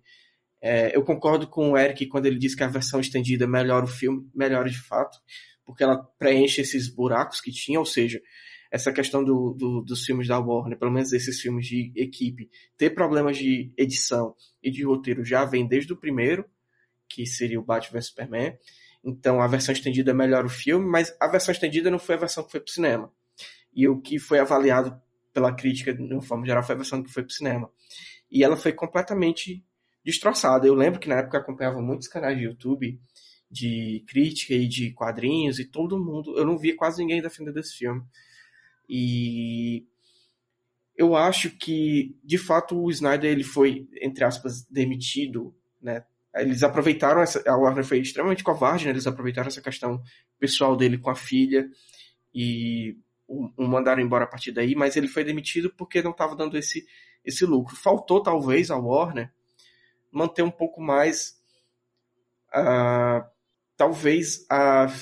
Não, vou, não gosto de usar muito essa palavra, mas manter um, uma certa fé no, nesse universo que o Snyder estaria construindo, porque eles não foram capazes de prever que, de certa forma ou não, o universo da Marvel ia acabar se tornando muito repetitivo, né? Como o Eric falou, a partir do segundo filme todo, do, do Era de Ultron, todos os filmes eles eram meio que quebra-cabeças para juntar, para gerar o hype pro Vingadores é, Guerra Infinita. Então os filmes eles iam meio que galgando para isso. E faltou um pouco, talvez, de senso da Warner de prever essa situação de mercado. Né? Não sei se é, os, os produtores, os executivos da Warner foram meio burros, eu acredito que foram, de não conseguir prever isso, né? Que uma forma, uma, uma empresa que está fazendo quatro filmes ao ano, que os filmes são basicamente iguais, que é introduzir personagem e gerar um hype com outro, que de uma, uma forma ou de outra esse, esse, esse, esse gênero, não, esse, estilo de filme ia, ia acabar saturando e o estilo da Warner ia meio que complementar isso. Eu não concordo muito com Elvio em relação aos filmes solos, assim, eu gosto muito do Aquaman, eu acho que, que é um filme divertido, né? Ele, assim, não é um primor, né? A obra-prima do cinema, assim, não, não tô dizendo isso. O que eu estou dizendo é que eu consegui me divertir com o filme. Eu achei cenas de ação muito bem feitas. E para um filme que se passa 80% dele debaixo d'água, eu acho que o CGI funcionou bastante. É... Shazam, Shazam é espetacular. Eu gosto muito de Shazam. E Aves de Rapina também gostei bastante. Eu, eu, eu acho que Aves de Rapina é, ele meio que deixou entender o que o Esquadrão Suicida de 2016 era para ter sido. Assim, em termos de tom, né, de história a ser contada. E eu acho que nesse ponto ele é um filme bem divertido e, e que funciona em muitas coisas, além de ter a, a, as, as protagonistas que tem, as cenas de ação são muito boas, enfim. E Mulher Maravilha também nem, nem fala, é o meu favorito do, do dos filmes da solos, né? O Mulher Maravilha de 2017, da Pat Jenkins, o primeiro. Esse outro agora, desse ano, é o 1984, né? Que foi lançado no finalzinho do ano passado, né? Mas eu só vi esse ano. Eu não gostei tanto quanto eu gostei do anterior, mas o, o primeiro eu acho que é um, dos filmes solos da DC é o melhor. E, enfim, mas eu acho que isso, essa visão de, de universo é porque todo mundo queria que os filmes da DC fossem como os filmes da Marvel, assim, de gerar um. um... Inclusive a própria Isso, inclusive a própria Warner, de gerar uma, uma é, universo compartilhado, de fazer a mesma coisa. E eu acho que eles faltaram um pouco de, de esperteza de ir no que não estava tendo, tá entendendo? Que eram filmes solos bem construídos, que eram filmes solos é, que não estavam querendo só ser um remendo para um filme maior daqui a tantos anos. Que cada filme poderia ter seu tom individual, né? Porque o tom do Shazam é completamente diferente do tom do primeiro Mulher Maravilha, que é completamente diferente do tom do Batman vs Superman, que é completamente diferente do tom do Homem de Aço, né? Então, são eu acho que faltou isso. Se ela tivesse talvez pensado em fazer filmes individuais grandiosos de seus personagens e, sei lá, um, um, eles juntassem isso num, num filme de, de, equipe, como um Liga da Justiça do Snyder Cut, funcionaria, funcionaria melhor, né? E é isso, é só para lembrar que o, o Batman vs Superman foi completamente massacrado pela crítica, inclusive, e pelo o público. E, e, eu acho que foi massacrado injustamente. Ele não é um filme tão ruim, a versão de cinema. E a versão estendida é melhor. Mas enfim, vou, já estamos com 1 hora e 25 de cast. Então acho bom a gente já entrar no Snyder Cut. Essa introdução foi. É, vamos. É, agora a gente já pode dar o aviso de que a partir de agora a gente vai falar com detalhes sobre o, o é, é, esse longuíssimo filme. E então, se você não tiver visto ainda e não quiser, né, pegar nenhum spoiler, porque mesmo que você tenha visto algumas coisas, você já tenha visto o primeiro, né, o, a versão que foi para o cinema em 2017, a gente tem que dizer que, que, essa versão agora é bem diferente em muitos sentidos, assim, e tem algumas coisas bem novas mesmo. Assim, no sentido de que é, eu, eu recomendo de que você assista sem saber. Mas se você também quiser, pode continuar ouvindo. Mas a partir de agora, teremos spoiler. Então, como é que a gente começa a falar? Começa assim, né? A gente já falou várias coisas, mas do filme de fato, assim. Eu, eu, eu vou passar logo para vocês, porque eu realmente, para mim, esse filme foi quase completamente novo. Porque eu não lembrava quase nada. É eu tão não lembrava que eu, eu comecei a ver ele e ele já começa com aquela cena do. do né, do, que é tipo. Mostrando um pouquinho do, do, da morte, né? Do Superman. E eu, caraca, é mesmo, velho. O Superman morreu, né? tá ligado? Eu nem tava. Eu, não, peraí, eu vou assistir o Batman vs Superman aqui. E eu até fui burro, porque eu não, nem lembrei que, eu, que existia essa versão estendida do Batman Superman, senão eu teria visto ela. Acabei vendo a versão normal, de novo, revendo a versão normal. Inclusive, curti bastante. É, fora o Apocalipse, que eu achei imperdoável, mas o resto eu achei de boas, me diverti e tal. Inclusive, tô aqui para defender sempre o Batman do Ben Affleck, apesar de que a galera bate muito, mas eu acho justificável que a galera bate, mas eu gosto do Ben Affleck é, como Batman, eu acho que ele funcionou para mim como Batman. Mas eu fui rever o Batman vs Superman e aí foi que eu decidi que eu não quero mais, nunca mais ver o outro Liga da Justiça, nunca mais, não quero mais nem saber que existe, porque para mim ficou sendo oficial essa, esse corte do Zack Snyder. Então vou passar logo para vocês, é, é, tipo, o que que vocês perceberam, e acho que você não pode até conversar, porque eu não sei vocês também, Eric Gambit, mas ele... Ele pediu pra gente começar. sequência. Ele não pode não, porque ele não tá presente. Eu começo. Ah, certo. Eu Olha tenho... o chat, Elvio. Então, Elvio tem então, um chatzinho, porque, mulher lê. É porque vocês, vocês se ligam que eu tenho um TDAH, né? Aí eu, inclusive, eu não posso, eu não posso nem olhar para a tela, porque dá problema. Então, vou, é, falem então vocês, o que, que vocês estavam esperando, o que, que vocês tiveram de novo. É, a gente já falou que já gostamos, né, de certa forma, mas digam aí, digam aí. Eric, quiser começar? Eu vou dar só uma introduçãozinha, porque, tipo, o filme começa com a Mulher Maravilha, basicamente. Então eu vou dar uma introduçãozinha para a pessoa mais digna de falar, porque eu acho que um dos melhores pontos desse filme foi como a Mulher Maravilha foi retratada, que, tipo, eu senti. Eu não acho que eu tenho problemas com a Diana de nenhum dos outros dois únicos filmes que ela tem, já que ela só fez. Não, três, né? Batman vs Superman, Mulher Maravilha Mulher Maravilha em 84. Só que, pra mim, a Diana fez tanto sentido nesse filme. Eu não quero comparar com a versão lá falecida, é... embora eu admire muito que é, o filme em si abordou a Mulher Maravilha de uma forma muito melhor. E as Amazonas, o aprofundamento da, das Amazonas foi magnífico, porque para mim a, a, a, parte das Amazonas em Wonder Woman é a melhor parte mesmo, antes dela vir para o mundo do homem. É, e eu adorei o que o Snyder fez com as Amazonas, eu adorei de verdade, eu adorei a arte, eu adorei todo o enredo das próprias Amazonas em si. Como o enredo da Diana é mais direcionado para Temístra e Amazonas, coisa que eu acho que mais ou menos o filme de 84, o filme recente meio que pecou talvez nisso, e a relação dela com Temícera, para mim foi, isso foi tudo magnífico.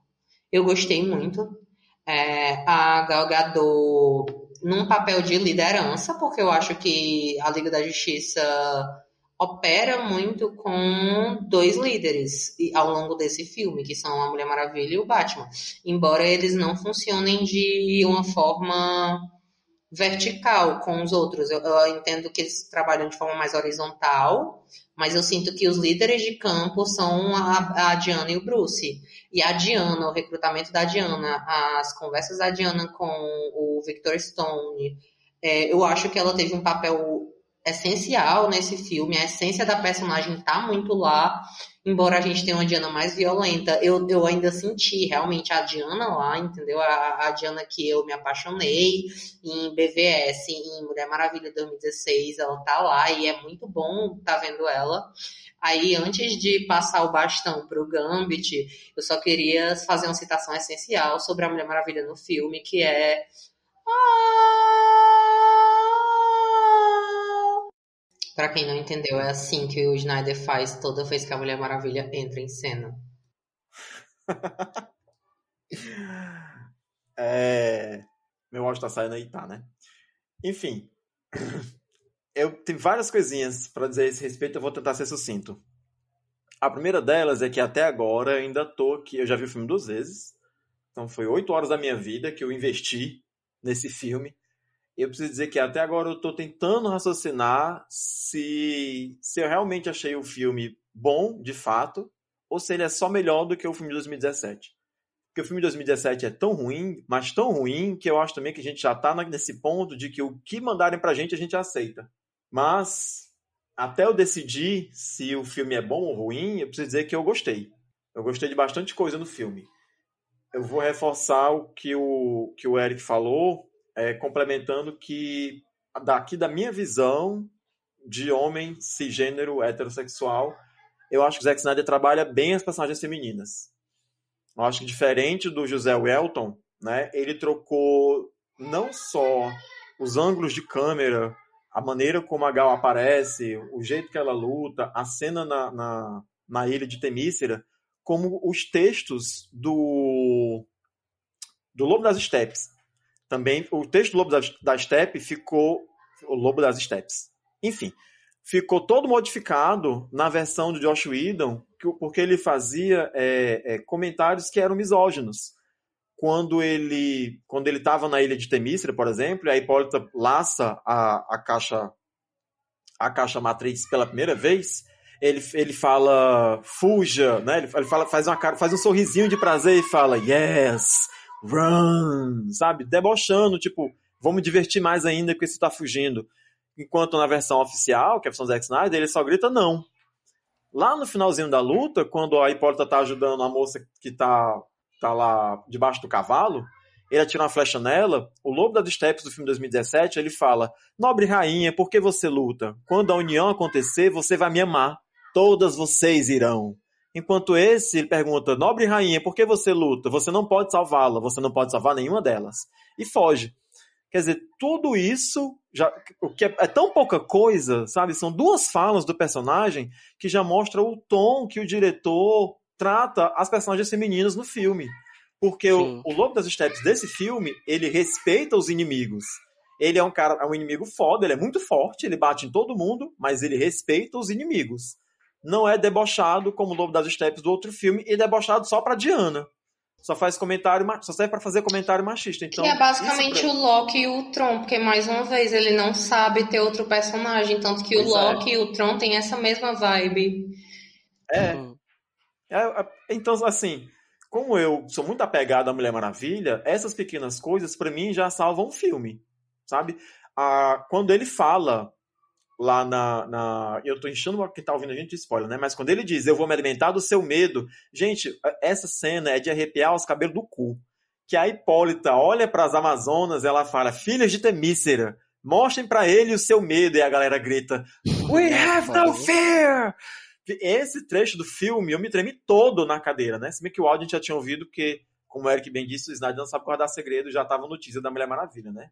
É, mas enfim, então nesse sentido, o filme é, é todo bacana. Agora, tem uma coisa, e aqui é só a minha visão, né, de quem é de quem lê quadrinho e assiste, e assiste filmes depois, é que a Mulher Maravilha do Zack Snyder, ela certamente é a Mulher Maravilha da Liga da Justiça do 952, que era escrita pelo Jim Lee.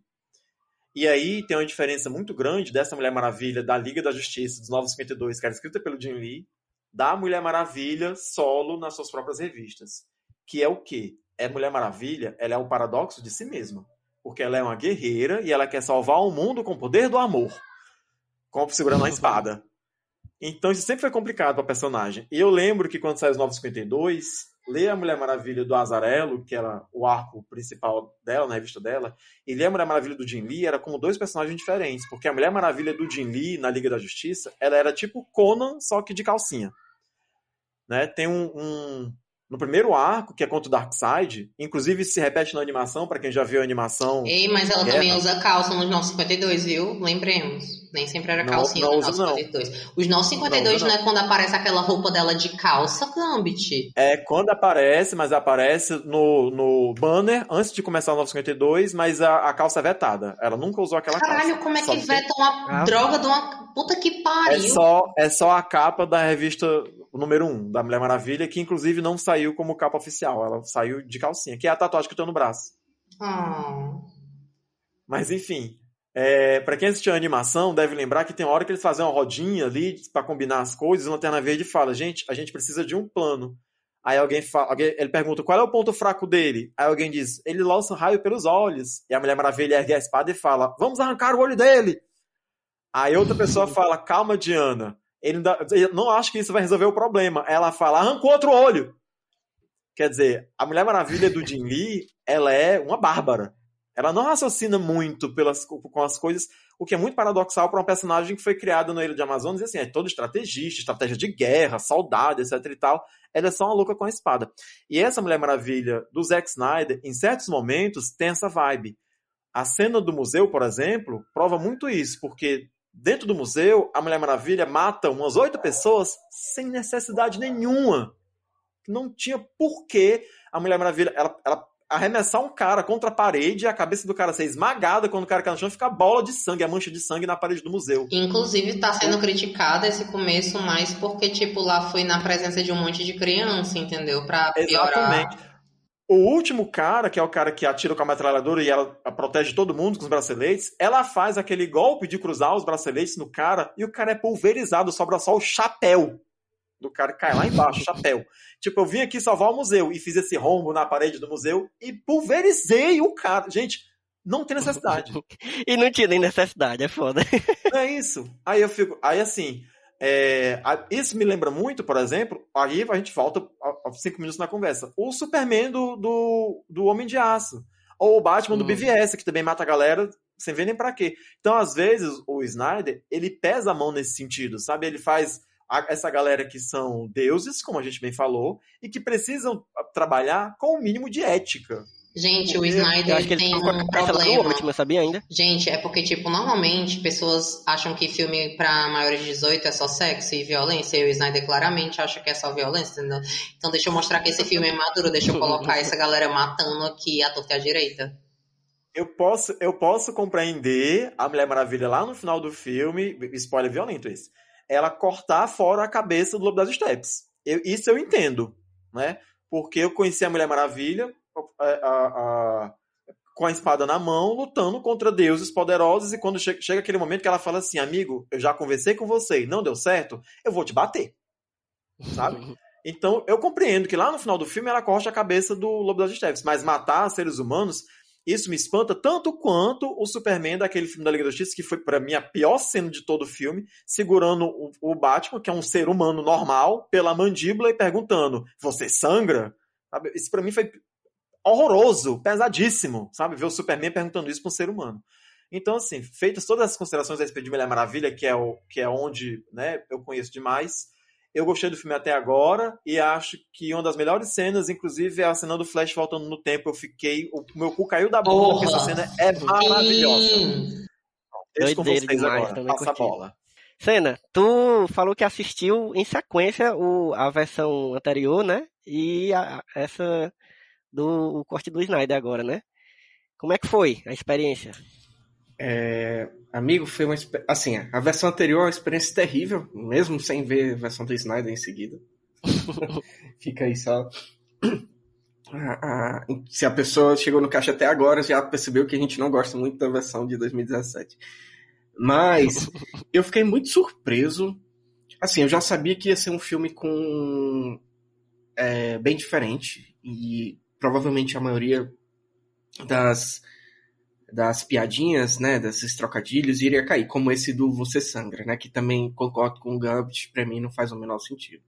Não só pela questão da humanidade no super-homem, né, porque a gente pode até relevar que naquele momento ali ele estava num estado confuso e não lembrava do que tinha acontecido e não sei o quê, mas não faz sentido por, na, na Liga de 2017, né, porque ele fala, um pouco antes desse Você Sangra, ele fala pro Batman assim: você não me deixa viver, você não me deixa morrer.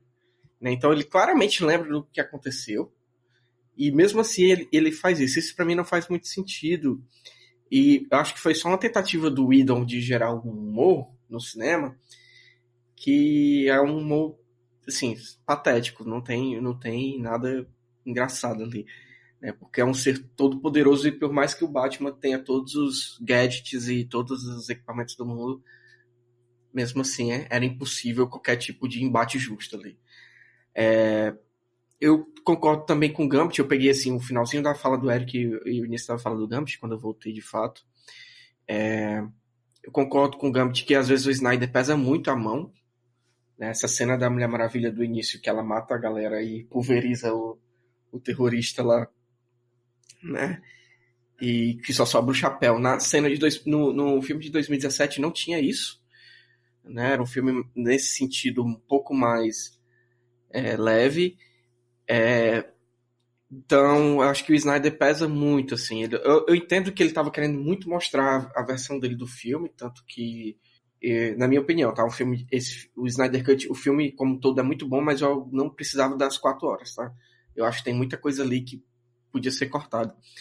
É, mas eu entendo que ele queria mostrar, porque todo mundo desceu o pau no, no, no dele, né? Ele passou aí pelo menos uns 3, 4 anos só recebendo paulada de, de crítica, de fã, de, de todo mundo, né? Apesar dele ter os seguidores dele, né? É, mas eu entendo isso. Mas para mim também não faz muito sentido essa cena da Mulher Maravilha pulverizando o cara e de, logo em seguida virando pra criancinha e a criancinha falando pra ela: Ah, eu quero ser você quando crescer, o que? Tipo, um assassina? Então. Ele é uma criança americana, na minha cabeça é assim que eles criam as crianças querendo matar a gente, né? É assim que funciona o serviço militar americano. É pois é, mas para mim não faz muito sentido a Diana ter esse tipo de, de, de atitude ali. Embora, fazendo um contraponto aqui, as, as cenas de ação do Snyder são infinitamente melhores dirigidas do que a do Joss Whedon infinitamente, assim, em termos de decupagem, em termos de movimento de câmera, de, de enquadramento, muito melhor. Porque o do Joss Whedon parece assim, como eu falei, né, antes, né, parece que teve um problema na hora da edição, falta coisa ali, alguma coisa. E o Zack Snyder não, ele sabe o que ele tá filmando. Ele sabe fazer cenas de ação. E eu não tô falando isso só do Liga da Justiça. Se você pegar Batman vs Superman, a cena que o Batman vai salvar a Marta, né? Depois do, do Marta, Marta, depois que ele vai, que ele vai lá salvar a mãe do Superman, aquela cena de ação dele invadindo o depósito e, e batendo em todo mundo é uma das melhores cenas de ação de filme de super-herói, assim. A forma como o Batman do Ben Affleck se movimenta, a forma como ele controla as camadas de ação dentro do, do, do dos planos. Ali ele, ali é o, ele demonstrando que sabe fazer cena de ação. E não só nisso, se a gente voltar em Watchmen, tem, tem essas cenas bem produzidas. Em 300 tem essas cenas de ação bem produzidas. Então, essa cena da Mulher Maravilha, embora eu ache pesadíssima, e eu acho que não condiz muito com a personagem, né?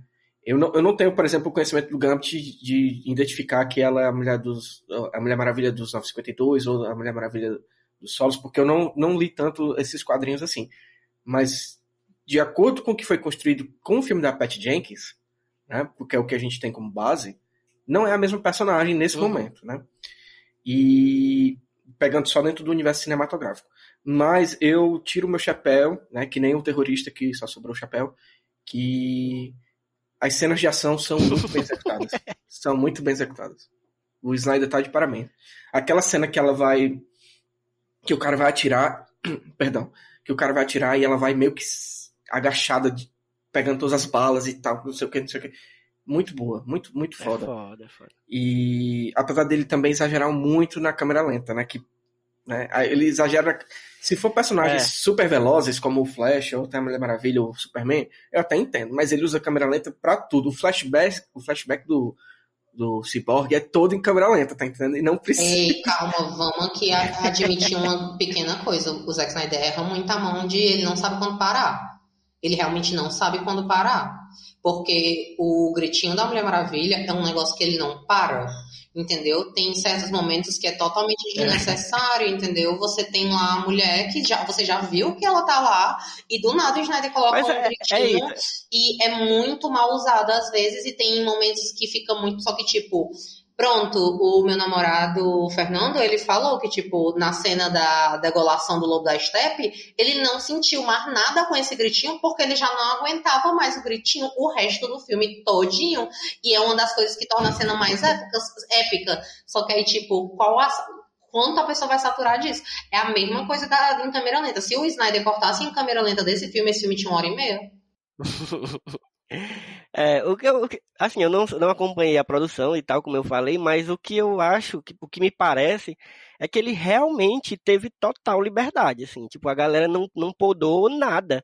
Porque certamente, se a gente, se esse filme fosse para o cinema, é, e fosse por uma, uma, tipo, uma produtora como a própria Warner e tal, assim, no sentido de tivesse sido lançado, né, a versão dele, se nada tivesse acontecido no sentido da, da filha dele e, e, e todos os problemas, era outro filme, mesmo assim, sabe? Assim, ele não teria. Esse é um filme que claramente o cara pôde fazer o que quiser, com, sabe? Com o que ele tinha já. Eu, inclusive, preciso E aí eu acho que realmente tem acesso ponto. em tudo, em tudo ele tem acesso. A Warner precisa uhum. muito ser criticada nesse ponto, porque é, ela é... só tem duas, duas formas de agir, pelo visto. Porque ela, antes eu sinto que pré-Aves de Rapina, a Warner se metia muito. Realmente eu sentia isso. Mas pós Aves de Rapina, eu sinto que a Warner também está deixando os diretores muito soltos, porque mercadologicamente falando, Aves de Rapina teria dado muito mais dinheiro e não teria alterado tanto se não tivesse sido mais 18. Mesma coisa para Mulher Maravilha 84, que poderia ter sido um filme mais curto, sim, a gente perderia algumas coisas, mas também poderia ter sido mais curto. Só que também a Warner ou é 8 ou é 80, ou ela quer fazer o filme pelo diretor, ela também não tá ligando, não tem meio termo. Poderia ter sido bom. É. então, é, mas é, é, eu acho que a coisa que mais chama a atenção logo de cara, é, principalmente para quem não estava acompanhando muito, né, tudo que veio antes e tal, é a gigantesca duração do filme, porque minha, meu povo, é inimaginável um filme de quatro horas, assim, um filme para um público, um filme popular, porque ele é um filme popular, né, um filme de herói e tal. É, de quatro horas, isso não existe. Em canto nenhum do mundo você vai ver isso aí nunca na história. Sabe, a galera já fala de, de, de por exemplo, do próprio Mulher Maravilha, né, que Eric falou agora, é, do, dos últimos Vingadores, que, que são, são bem longos também, já, e não chegam nem a três horas. E aí, tipo, um filme de quatro horas, velho. Agora, sim, é, isso é uma coisa que assusta e que, e todo, mundo, todo mundo se assusta. Eu me assustei quando eu peguei esse filme e falei, meu irmão, quatro horas, eu vou dar quatro horas da minha vida para ver isso aqui, sem nem saber se vou gostar tanto. Felizmente gostei, mas eu fiquei pensando depois, cara, é, eu achei bem interessante a ideia dele, que não é nova, é, é bem óbvio até, de dividir em capítulos. Achei bem interessante e acho que funciona, funciona muito bem como uma série. Eu não, eu assisti parando, assim, não foi, não segui exatamente, né, parei, sabe, em qualquer momento, não segui os capítulos, mas eu acho que quem quiser assistir parando, tipo, acabou o primeiro capítulo, antes de começar o próximo, você para, vai fazer alguma coisa, ou então deixa para outro dia. Eu acho que funciona demais, assim, como série. Eu achei interessante isso. Eu não, eu não, eu não tava esperando que tivesse essa divisãozinha. E eu acho que foi bem divididozinho, assim, ficou, inclusive uns ganchos, umas coisas de uma parte para outra, de um capítulo para outro. Eu achei que funcionou bastante e deixou o filme mais. Não parece que o filme é tão longo assim. Eu fiquei pensando que é parecido com. Sabe quando você pega um livro muito grande e o livro não tem capítulos? É horrível, porque você, sabe, é cansativo. E se você pegar o mesmo livro e tiver divisão por capítulos, já melhora. Já, já dá uma sensação de que não é tão, tão grande assim, não é tão cansativo, sabe? Você, sabe, flui mais. Eu acho que foi uma sacada boa, assim, para dar uma. Eu não senti. Ah, claro, eu assisti parando, né? Eu passei o dia inteiro assistindo esse filme. É, mas eu não senti o filme tão longo, sabe? Eu não senti, achei, achei ideal, assim, porque realmente tem tudo que, que o cara queria que tivesse. Sim. É, um spoiler sobre mim. Eu vejo todo longa quase parando e dividindo, eu porque também, eu não consigo. Também. E o engraçado é que aqui em casa a gente sentou, aqui a minha família, e a gente sentou sete horas da noite. E a gente foi indo, deu 11 horas da noite, a gente acabou. e eu, eu não vou mentir, eu acho o começo cansativo, mas é porque o comer introduções para mim, e aí eu acho que o começo, apesar de algumas mudanças, ainda se assemelha muito com o de 2017 em questão de estrutura, chegada, ataque, houve mais, houveram mais mudanças ao longo do negócio. E o começo é o, o, protagonizado pelo Batman. Eu acho que o legal da gente poder dividir em episódio é isso também mesmo. Que eu acho que ele meio que vai é, flutuando os protagonismos também. As introduções. Isso. E eu achei o começo meio chato, mas eu, o legal é que eu vejo filmes de duas horas ou de uma hora e quarenta como dividindo. E eu assisti esse de quatro horas e eu mal senti, entendeu? Eu gostei muito. Uhum. Eu realmente gostei é, muito. É no começo que tem a cena das Amazonas. Eu não entendo isso. Eu, eu, vi, eu vi muita crítica também, a galera falando que o começo é a parte mais insuportável do filme porque diz que é muito longo, sei lá o quê, mas, gente, o começo a gente tem a cena do museu, a gente tem a cena das Amazonas. Eu não achei o começo tão ruim, não. Eu não achei nem ruim. Eu, acho, eu consigo ver de boas, acho que é uma introdução introdutória. Pronto. É, eu também achei de boa. Acho que talvez seja porque não tenha tanta ação, porque tem ação, tem bastante até. É, mas eu acho que não tem tanto quanto no resto do filme, né? E aí eu acho que a galera fica querendo muito. Porque é foda, um filme que tem vários heróis, então a gente já fica logo querendo que tenha heroísmos, né? E aí não tem no começo, passa, demora muito para ter. E, aí eu acho que a galera fica, né, o, fica aquele lenga-lenga que eu acho de boas, eu tô de boas, mas acho que a galera tava muito querendo que tivesse ação logo, né? Porque, é porque essa galera não tava em 2000 assistindo Senhor dos Anéis, que é o primeiro filme inteiro de introdução. É. E aí, Senna? Pronto, é, só pra, só pra vou assim, é, falar que o, o Eric falou aqui, as bolhas de ar de Aquaman também acho um cu, mas só só só que é, o, o, conceito foi modificado pelo James Wan no filme depois, né? Então acho que não tinha como o Snyder consertar para esse filme, então teve que ir do jeito que que foi mesmo. Não, o problema foi toda a concepção mesmo de seres subatlânticos é, literalmente terem bolhas de ar. E tem um momento que um é, personagem atlante morre porque ele tá na superfície. Acontece Sim, não, isso. Não é só isso. O, o Snyder estudou pouco o povo atlante porque o pessoal atlante fala debaixo d'água sem precisar de bolha de ar, e a voz uhum. dele sai. Isso foi corrigido no filme do Aquaman, sim, sim. mas nesse filme eles precisam fazer. Quando, quando a Mera fala com os outros soldados, ela faz uma voz de golfinho. Sim, eu comentei isso também quando, quando tava assistindo. Mas só, eu só queria voltar um pouco para a introdução, que eu poderia achar a introdução chata se eu não tivesse assistido em sequência com o filme de 2017. Porque a introdução do filme de 2017 é um lixo, assim, é muito ruim. É muito ruim. Tem, é, começa, não sei se vocês lembram, vou dar assim um, mais ou menos um panorama. Começam com aquelas crianças filmando o Superman numa visão de celular, que é a, a versão lá que o Whedon ajeitou o bigode, né? E depois corta pro luto do Superman e já começa com o Batman em Gotham, inclusive uma cena que não tem na versão final do Snyder, que então deve ter sido completamente feita pelo Whedon, que é o, o meio que o Batman pega um cara em cima do prédio e vai meio que derrubar ele, e o cara fica perguntando por que, que ele vai fazer isso. Aí o Batman fala, porque eles sentem o cheiro do medo. Aí eu, caralho, como é que ele sabe que o cara sente. Caraca, aquele, eu não lembro nada Que disso. aquele bicho sente o cheiro do medo. Onde foi que isso foi explicado? Onde foi que isso apareceu em algum lugar? Como é que o ba... Eu sei que o Batman é muito inteligente, mas como é que ele deduziu isso assim? E na versão do Snyder, por mais que seja aquela questão que a gente já falou, tudo muito explicado, explicado até demais, ele constrói todo esse arco de introdução para o filme que vai vir. Então não tem como eu criticar essa primeira parte do filme no sentido de ser chato ou menos menos interessante, qualquer coisa do tipo, porque ela faz o básico do básico de um roteiro. Ele, ele introduz, prepara para o que vai acontecer e joga as, as, as, as zonas de ação para os próximos próximas partes. Né? E nesse sentido, tirando essa parte da Mulher Maravilha, que ela, enfim, assassina uma pessoa, né? várias pessoas, na verdade, é que é a única parte que eu pessoalmente não gostei muito. É, tirando isso, todo o resto dessa introdução eu achei fenomenal, assim, no sentido de que ele explica é, é, o, o, o, que está acontecendo ali, a parte que a, a, a, a Rainha Hipólita joga a flecha, que a flecha cai no Templo das Amazonas, aí quando a Gal Gadot vai lá, ela vê que teve as caixas maternas e tudo isso, eu acho que é irretocável. Essa introdução é muito boa pro filme em si, né? Não estou dizendo que é também supra-sumo das introduções dos uhum. cinemas, mas em comparado com a de 2017, que não tinha introdução nenhuma, era só informação jogada completamente desconexa, e você, como espectador que trabalhasse para tentar juntar as informações, dê seus pulos. dê seus pulos aí, é muito melhor, muito melhor. E eu gostei também dessa, do fato de ser dividido em episódios. Eu acho que, apesar de eu ter assistido tudo uma vez, eu acho que isso facilita para o pessoal que tem uma resistência a ver filmes muito longos, né?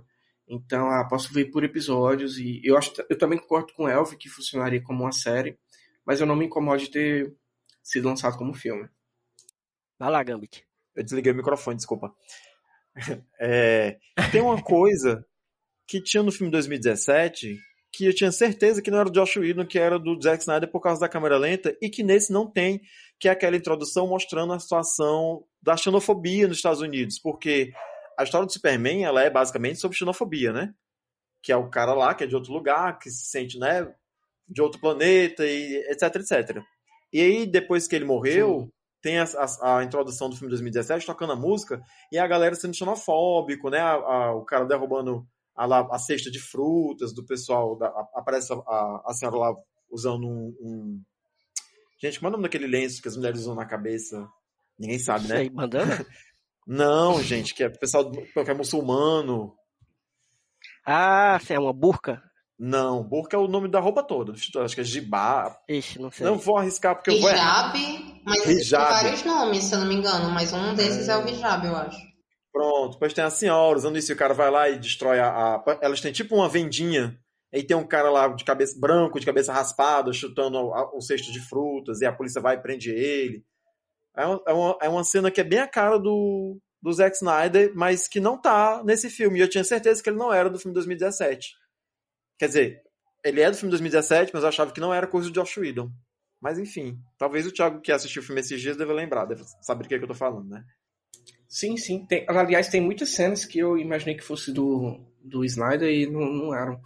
É, eu basicamente achava que, as, que o Joss Whedon tinha sido contratado para poder fazer piadinha e, e é, botar essa visão machista dele e, e, e, racista no filme.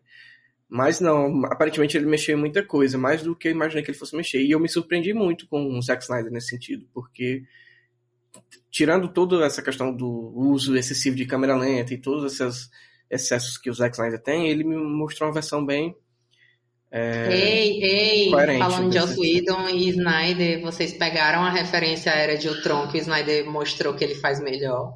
Da equipe todinha, Não. em câmera lenta, chegando na cidade, que é idêntica aos Vingadores no começo de Ultron, saqueando a base da Hydra. Ah, sim. É idêntica, só que, tipo, o Zack Snyder fez melhor. Ele, tipo assim, falou, não- olha, eu consigo eu fazer não- isso, só que bom, e sem machismo. Eu nunca tenho essa referência, mas agora que você falou é isso mesmo, que no Era de Ultron eles na neve, quando eles saltam todos juntos em linha de informação, fica em câmera lenta. E aí nesse tem lá na cidade à noite, né? O, o- é, quando a galera salta e fica informação, aí paralisa, né? Fica um, um post de quadrinho. Gente, é verdade. Olha, você é muito observadora. Uma coisa que eu, Mulher, eu meu trabalho é ser roteirista e estudante de narrativas. Eu observo tudo e eu odeio o Joss Whedon, então qualquer coisa pra atacar aquele homem, eu tava procurando. Mas ó, uma coisa que eu gostei muito por ser longo é que, claro, a gente tava, tava aparecendo personagens ali no filme que a gente não teve introdução deles, sabe? Fora o, o Superman, um pouquinho do Batman no Batman vs Superman. É, um pouco da, um pouco menos ainda da Mulher Maravilha no Batman vs Superman. A Mulher Maravilha, o primeiro filme, foi antes da Liga da Justiça de 2017 ou foi depois? Foi antes. Foi antes, né? Ah, então a gente já tinha um pouco. Mas o Flash, o Cyborg, é, a gente não tinha, não sabia nada deles.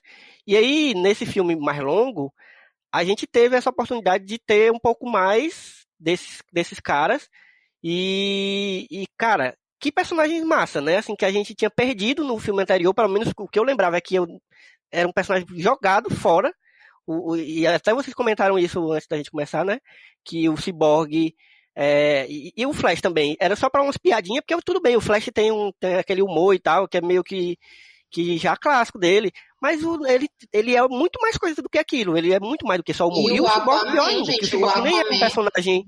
Isso, o Aquaman também, verdade. Eu achei até que o Aquaman, porque Eric falou, né, que, que não tinha sido tão desenvolvido e tal, e que vale a pena ver o filme. É, e assim, realmente vale é, ver o filme. É, mas eu achei ótimo ele agora no, no, nesse Liga É da Justiça. Achei ele ótimo, assim, a personalidade dele. Achei ele muito menos idiota do que o, o, o que ele era no filme anterior, né? Porque ele era um dia, pra mim, eu lembro, uma das coisas que eu mais lembro, que, da- que eu guardei na memória, é de quanto eu detestei o Aquaman do, do- da versão de 2017, porque ele era um idiota, ele era um bobão, bruto, brutamonte velho, que só soltava uns piadas velhas imbecil, e pronto, era só isso. E Eu- nesse eu gostei muito dele.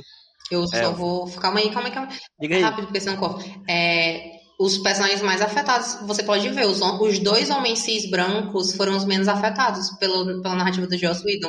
Porque foi Super-Homem e o Batman, que eram os grandes heróis. Porque a Mulher Maravilha foi, foi reduzida. O Flash, porque o Ezra Miller é uma pessoa não binária, é uma pessoa queer. Foi reduzido a piadas e a um punheteirozinho de merda. Aí a gente tem o Cyborg, que foi reduzido a só piadas, enquanto o enredo dele foi totalmente podado e cortado. E o Aquaman é só um bêbado. E, tipo, esses dois últimos são pessoas é, não brancas, entendeu? E é, é- isso fala muito sobre o que o diretor faz, entendeu? A questão da, de uma preocupação. Não tô falando que o homem branco do Zack Snyder é perfeito pra dirigir personagens étnicos, só que, tipo, ele deu uma profundidade e uma tridimensionalidade bem maior e os arcos em si foram bem melhores para os personagens é, não brancos e não homens, homens cis do, do filme. O- não interpretados por homens cis do filme. Mas era isso só. Bom, eu, eu acho ok que o Barry seja engraçarado, que ele esteja nesse tom, mas eu acho ridículo que o Flash não conheça sequer os pontos cardeais. Porque não sei se vocês lembram no filme 2017, tem uma hora que o Batman fala, vá pro leste, e ele sai correndo e, e ele, ele, ele fala pra si mesmo, espero que aqui seja o leste. Quer dizer, o cara não conhece nem Caraca, os nem pontos cardeais. Então, o, o Barry, ele é, é engraçarado, né, essa pessoa pra ser nossa, mas ele não é um idiota. Então, pelo amor de Deus, o Josh Whedon nem Pô, ele é um for- cientista, né, bicho? Também, tipo, é ele é inteligente É, pra caralho disso, também. ele é- o poder dele vem disso. Ele é inteligentíssimo. Praticamente. Inteligentíssimo. Nos quadrinhos ele é. Enfim, o que eu ia falar, só para complementar o que vocês estão falando, do, tempo de tela, dos. Não só tempo de tela, né? É que se. Assim, não sei, não sei se vocês fizeram é, esse exercício assim, de, de pensamento. Eu sei que o filme é da Liga da Justiça, mas se a gente fosse pensar em protagonistas dentro do filme, para mim o, o, filme só anda por conta do Flash e por conta do Cyborg. Sem eles não, não, não resolvia problema algum e todos morreriam. É, e isso foi. Dentro da narrativa, assim mesmo, sim, né? Narrativamente falando, dentro, né? E isso uhum. é completamente o oposto do filme de 2017.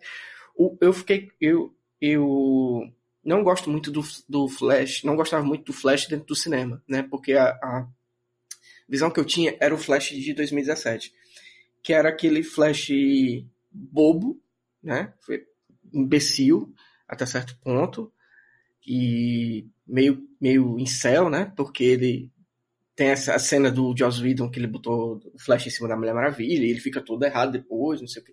Essas cenas podres, horríveis, horrorosas faziam com que eu não gostasse muito do Flash 2017. E ver como a versão do Snyder, a visão do Snyder pro Flash e a importância dele dentro do filme, né, aliado junto com, claro, com o Cyborg, a forma como é importante todo o background do personagem, né? Você se importa com ele, porque no filme de 2017 ele só servia de piada, como o Eric falou, e como uma espécie de entre aspas, Deus ex machina, né? Porque ele chega para resolver porque ele foi criado pelas caixas maternas que a gente não sabe nem o que são no filme de 2017.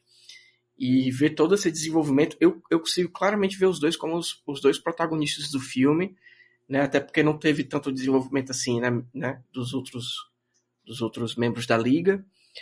E eu fiquei muito feliz. Eu lembro dessa cena que o Gambit falou do Flash não saber de onde é o Leste. Isso é patético. Né? O cara é um cientista é, forense, ele investiga crimes e ele não sabe o que é os pontos cardeais, é, é ridículo. É o, o Joss Whedon Dostoiévski. É, essa cena do Dostoiévski, patética, né? Porque eu não sei, eu vou contextualizar porque o Gambit falou isso aí, e não, isso não tem presente do filme do Snyder. Mas, na versão do Joss Whedon, para deixar as coisas um pouco mais dramáticas, o que é que o Joss Whedon fez? Naquela, naquele local onde tinha aquela usina que o lobo da steppe estava juntando as caixas maternas, ali era habitado. Tinha população ali. E no final, a Liga da Justiça tinha que salvar a população que estava ali. O que não faz, de novo, o menor sentido. Porque qual é o primeiro conceito que o Lobo da Steppe fala dos parademônios? Os parademônios sentem o cheiro do medo. Como é que tem uma população inteira ali, do lado de uma usina nuclear abandonada, vendo que tá cheio de demônio voando pelo céu e ninguém sente medo? Ou, ou todos os, os parademônios têm rinite. Né? Gente, mas na verdade, deixa eu explicar isso. Apesar de ser um hater, vocês notaram que isso aí, Vingadores 1, tem uma garçonete, que é uma Ru, mas que ela tem todo um tempo de câmera, um foco, a gente tem vários planos e cenas onde ela tá, só para captar a visão de humanos normais de tudo que está acontecendo. Em Vingadores 2, a gente é apresentado da mesma forma a uma moça e o seu irmãozinho mais jovem, da mesma forma, daquela visão de humanos normais passando por isso. Inclusive, esse menino mais jovem é o que ocasiona a morte do Mercúrio. Então, mais uma vez eu digo, Liga da Justiça segue a fórmula falha datada do Joss Whedon e colocou essa família, essa família, porque a gente também tem todo um foco neles, apesar de ter outros moradores, para isso, entendeu? É exatamente porque ele uhum. gosta de bater punheta, é, imaginando é, as pessoas é, com medo de morrer. É isso. Eu, eu detesto ser o cara chato que fala de física quando a gente tá vendo um filme que tem gente que voa, mas eu queria que alguém me explicasse como é que o Superman consegue carregar um prédio inteiro segurando ele com duas mãos. Ô, amigo, mas essa cena Realmente. aí eu, eu abstraí, porque ela, ela visualmente ela é muito quadrinhos, assim. Né? Se a gente for pensar nisso, também tem aquela questão do Peter Parker segurando um prédio, né? Nos quadrinhos da Marvel, tudo isso. Essa cena aí da versão do Whedon, especificamente do Superman salvando pessoas, eu acho ok, assim, não acho necessariamente tão ruim. Eu acho que só foi muito jogado que existiam essas pessoas ali e que não foi explicado absolutamente nada. Elas estavam ali claramente para fazer essa referência que o, o Eric falou da Era de Ultron, mas é uma referência assim, mal feita e para gerar piada e não gera piada em momento nenhum. Eu, pelo menos, quando assisti no cinema e de novo aqui, eu não consegui sentir empatia nenhuma para aquela família ali, os parademônios. Eu achava muito chato. E, e enfim, eu acho que foi muito mal feito. Assim, foi realmente essa questão de pegar uma fórmula e replicar e, e sem, sem pensar muito, tá entendendo? Isso gera, é, é, assim, narrativamente falando, algo não tão interessante. Né? O filme é muito. Essa parte especificamente não agrega em nada. Tanto que na versão do Snyder não tem e a gente não sente a menor falta. Porque não é uma questão de. Ah, temos que salvar esses, esses civis que estão ao nosso redor. A questão é: se as caixas maternas se unirem, o mundo explode. Então tem que salvar todos os, os a população do planeta. E é isso que acontece. Né? Tem a cena lá do Flash voltando e tal. E, e, e tudo isso. Então, eu acho que foi mais um acerto aí da versão do Snyder tirar essa, essa, essa família e que só servia mesmo para deixar o fazer a piadinha lá do Dostoiévski do, do, do Flash e que é outra piada patética, né? Triste. Mas deixa eu perguntar um negócio a vocês. É, porque eu realmente não lembro nada do anterior e acho que a gente nem precisa se aprofundar tanto no anterior, não. Vamos, vamos, né? O que importa é que agora temos uma versão definitiva do filme.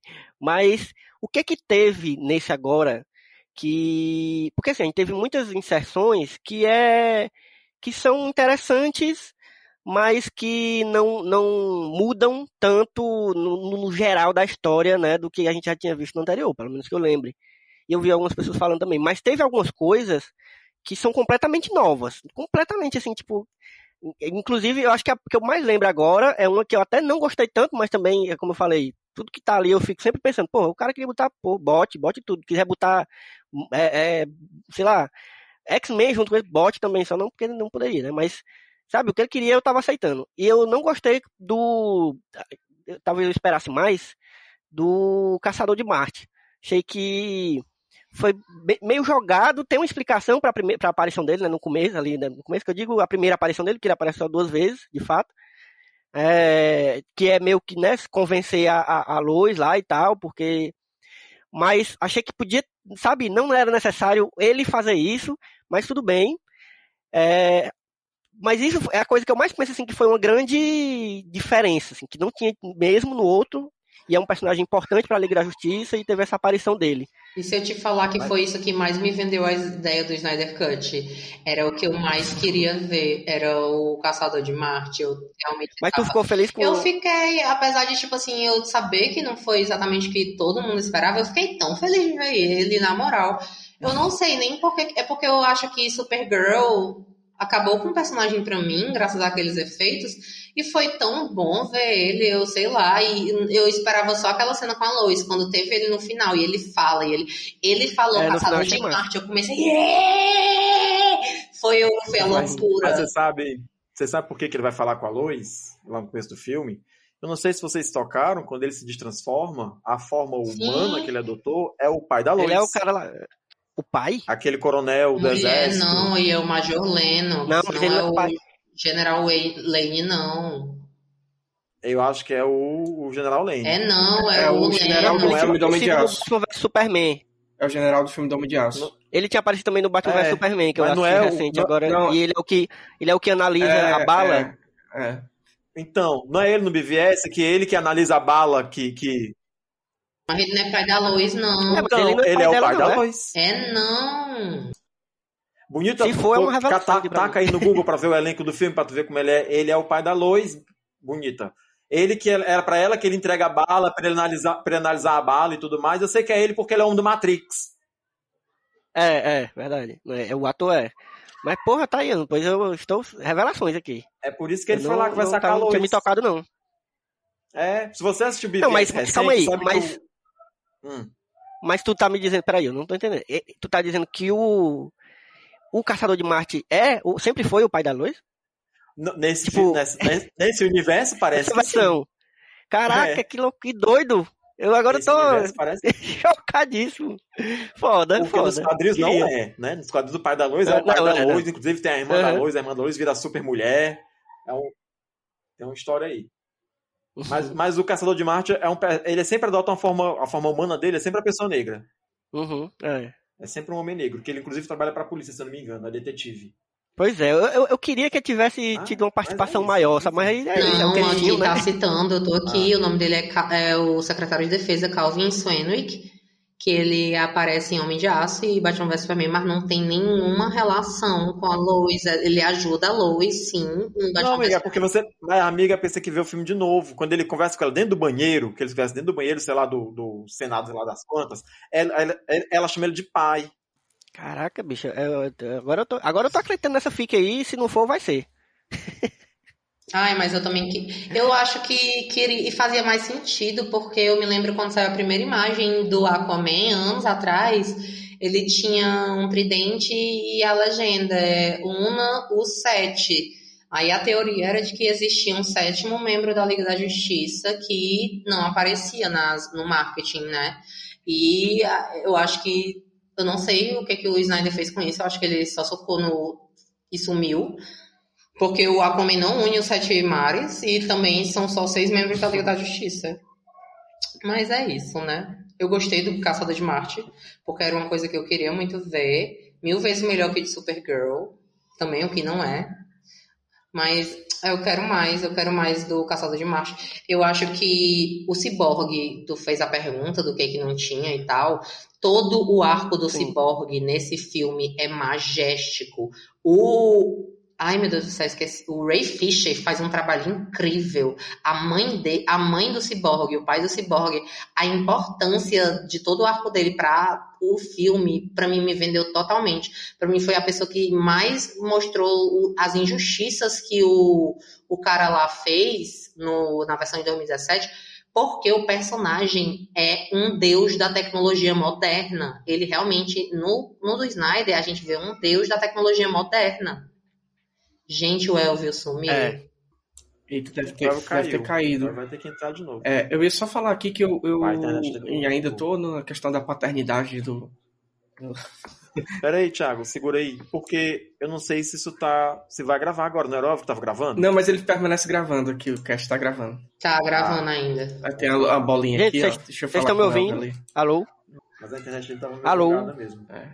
Mas, gente, eu sei porque eu vi o filme esses dias, mas eu vou me arriscar a assistir de novo, inclusive a versão estendida aqui, que eu acho enorme. Gente, Mas vocês estão me ouvindo? Quando a, quando a Lois conversa com ele, tem uma hora que eles conversam como pai e filha, porque ela fica pedindo pra ele investigar a Bárbara, ele nem pode fazer isso, porque Oi, oi, oi. é proibido, sei lá o quê, e ele, ele atende o pedido dela de repórter, mas ele atende porque é pai dela. Não, É. mulher, tá aqui. Ele é.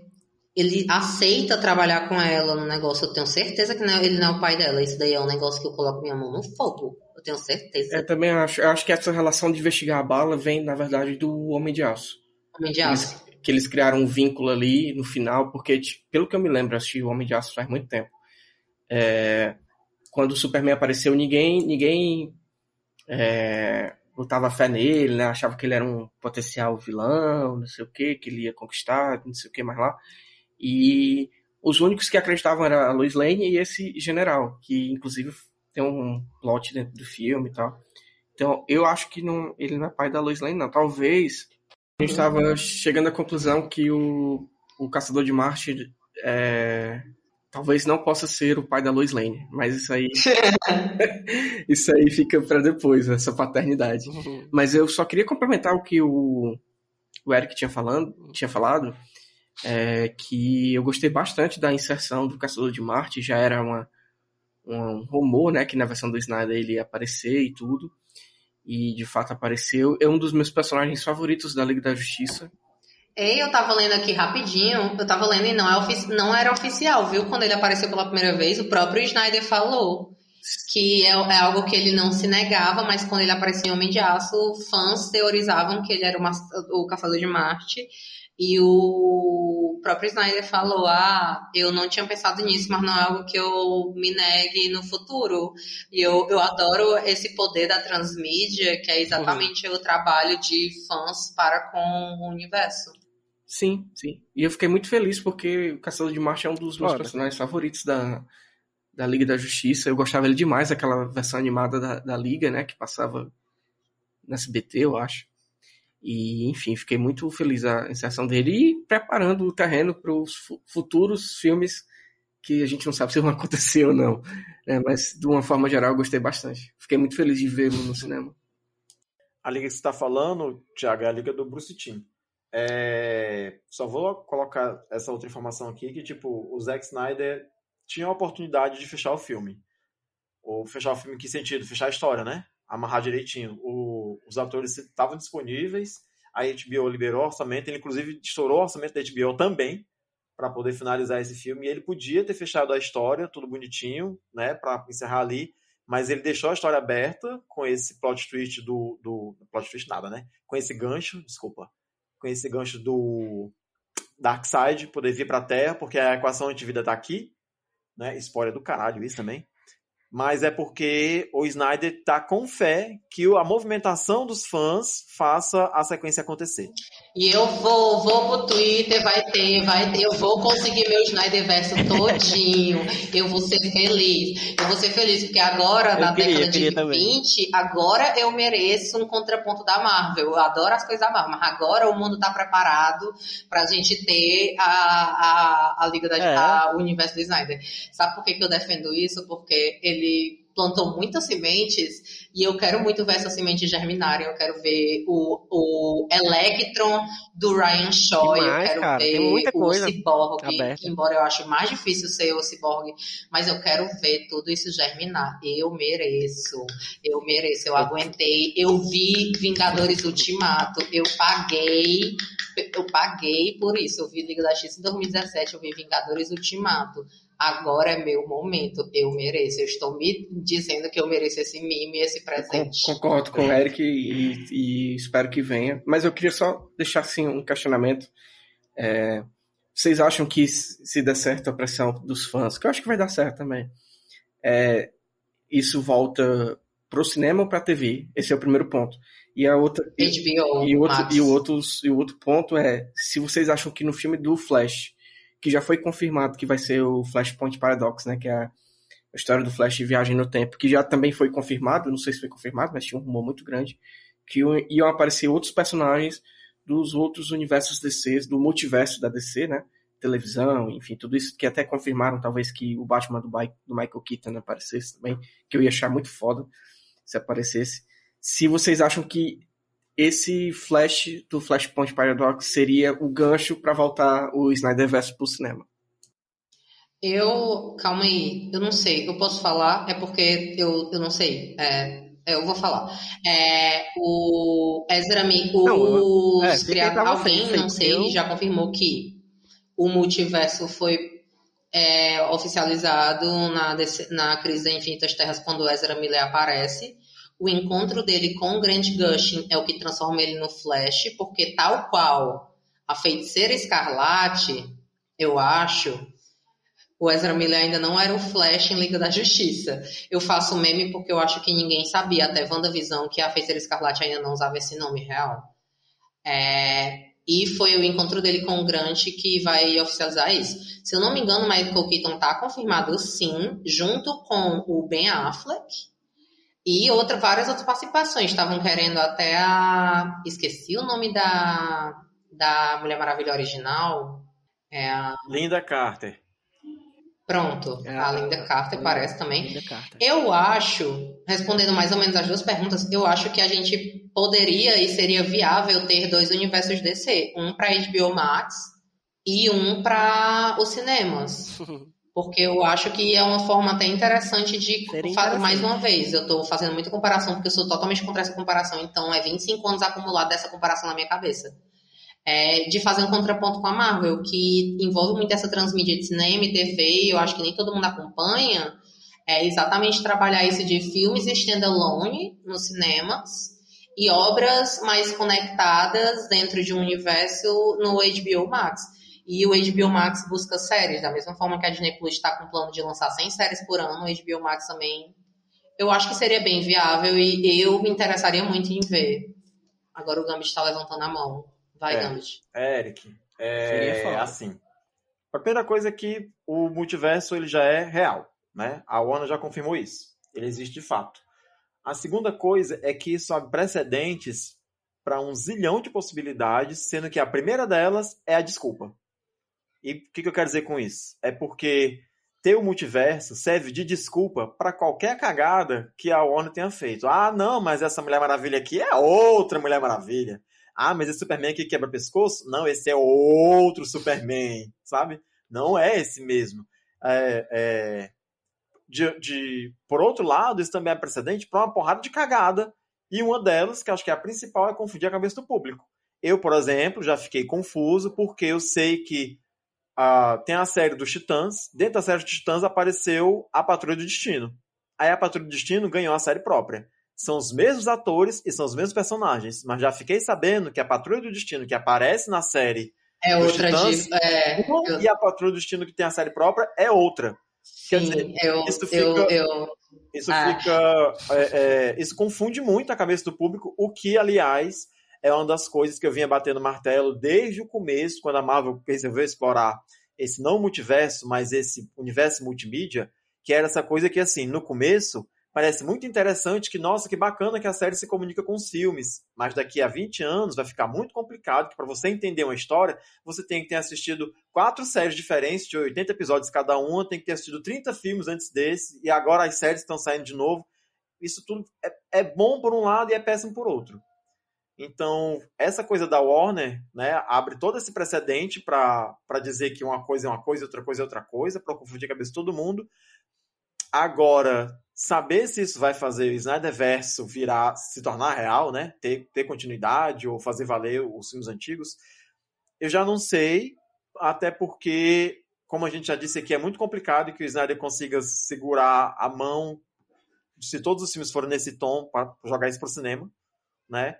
E aí, se for para fazer tudo para televisão, a gente sabe que o investimento é diferente, o orçamento é diferente, efeitos especiais são diferentes, série para TV é série para TV, filme para cinema é filme para cinema. Então, é, tem muitas coisas para serem consideradas aí. É, eu tá, quando tu falou agora de, de, de, como é perigoso, né, arriscado esse negócio de criar um, um multiverso, sabe? Você tem que, primeiro que você tem que ser muito organizado e, e, a Marvel, por mais que ela esteja sendo organizada, realmente é um risco para o futuro. Eu sempre penso nisso, mas eu, eu, eu, e a DC já não está organizada, né? Vamos ver se consegue ainda né, fazer alguma coisa. Eu acho que é possível, total. Mas eu fico sempre lembrando que quadrinho é muito isso, né? Também, bicho. Eu, eu faz muito tempo que eu não leio muito quadrinho. Mas é, é muito assim de. Bicho, você não vai, não vai conseguir, você tem que pegar a história no meio já. É, isso é uma vai das ter coisas complexas que, você não vai que ter, são no quadrinho. E eu sempre tive dificuldade na DC em particular, porque a DC trabalhou sempre muito com essa ideia de multiverso indo e voltando, e tipo, olha, tá aqui, esse não é o super-homem dessa terra, esse não é o fulano dessa terra, mas eles estão aqui. E aí, meio que eu sempre tive dificuldade de acompanhar os quadrinhos da sequência. Eu acho que eu consegui me engajar nos quadrinhos da DC com o Renascimento recente. Porque aí eu peguei, porque a DC também tem muito esses pontos de ignição, meio que uma, uma, uma, um joguinho de palavras, que eles, pelo menos, eles recomeçam e. Ai, tá aqui, a partir daqui tá, você consegue mais ou menos acompanhar. Inclusive, isso espanta muito leitor, porque é muito difícil para um leitor novo chegar na banca e comprar um quadrinho, porque aquele quadrinho está com a história pela metade, que está sendo contada, de uma continuidade que está sendo contada há 15, 20, 30 anos, e o leitor é, é. não quer começar a, a leitura dali. Sim. Mas é, teve uma coisa totalmente nova também, eu acho, pelo menos, que no anterior, né, no 2017, só tinha sido mencionado e nem lembro se tinha aparecido mesmo, que foi o Darkseid, né, que a gente já tinha falado um pouco antes. É, e nesse agora teve uma cena que eu achei foda, assim, achei bem arriscada a cena longa também, contando toda a história de quando o Darkseid veio, ainda na era dos deuses e tal. Achei muito doido aquilo ali, porque eu não esperava que tivesse aquilo, aquela explicação toda, porque é geralmente uma coisa que a galera explicaria em um diálogo, uma coisa muito mais rápida assim. E teve toda uma sequência da batalha, achei muito doido, muito massa. É, e a gente teve muito mais de Darkseid e, e dos personagens que rodeiam ali o Darkseid até também um pouquinho, pelo menos aparições, né? Achei bem interessante e gostei do design do Darkseid. Eu vi que tinha uma galera que estava reclamando e tal. É, gostei das mudanças no design do da Steppe também. Eu já, assim, não achei. Eu achei ele um personagem paia, assim, visualmente falando, já. De qualquer forma, não melhorou, mas melhorou. Melhorou do que em relação ao outro. É, mas é, essas coisas dos, dos vilões, do Darkseid e tal, o que, que vocês acharam dessa é, no, no, filme de 2017, essa cena específica que você está falando, quem aparece é o próprio Lobo da Steppe. né? Ele aparece como amando do Darkseid. E a única menção do Hum. Darkseid no filme do 2017 é justamente nessa cena em que ele fala por Darkseid. Ponto. É, eu também achei muito arriscado e fiquei muito feliz que deu certo essa sequência do, dele lutando com os deuses e com os Atlantes e as Amazonas, né? Esse flashback e, e tudo isso. Eu achei assim, ele, ele, é- ele a gente sempre eventualmente vai querer comparar com os filmes da Marvel, né? Principalmente porque o Thanos, ele nos quadrinhos, né, ele foi uma entre aspas cópia do Darkseid. O Darkseid veio primeiro, foi os dois são criados pela mesma pessoa, que é o Jack Kirby. E o Darkseid veio primeiro, e quando o Jack Kirby voltou pra Marvel, o Jack Kirby criou o Thanos, que é o Darkseid da Marvel, né? Então, querendo ou não, sempre vai ocorrer esse paralelo entre os dois. O que eu gostei é que, diferentemente do Thanos, que a Marvel demorou não sei quantos filmes para mostrar de fato ele agindo, né? Né? Porque era sempre mencionado e tal. E, e eu acho que, como construção de personagem, no da Marvel fez muito sentido, porque você sabia que o Thanos era um personagem super poderoso e que ele não aparecia e você ficava na expectativa de que quando ele aparecesse ia dar merda. Mas, em contraponto com o Darkseid da DC, ele já aparece sendo poderoso demais. Né? Todos, tanto naqueles flashbacks do. Flashbacks assim, né? Uhum. Daquelas visões que o próprio Lobo da Step tem, quando ele fala que vê o futuro, né? Que ele vê aqui, aquilo, como nas visões do Batman do futuro, em que o Superman tá lá malvadão, que é um, uma referência ao Injustice, né? Aquele jogo que virou quadrinho e depois, enfim, que Sim, no caso sim. é a Lois Lane morrendo e o Superman ficando louco, que assim não é uma das melhores histórias da DC, mas eu acho que pro cinema funcionaria, né? E eu acho que esse Gente, depois, só um adendo, depois deixa eu falar do que já havia vazado sobre o planejamento de Liga da Justiça 2 e 3, porque é muito amarrado com esses, esses flash forwards do Snyder, entendeu? sim, eu, Aí é uma forma de amarrar, e como eu pesquisei esses dias, eu queria muito Hum. falar e dar minha opinião. Pronto, eu, eu acho que a, a sensação que fica é justamente essa.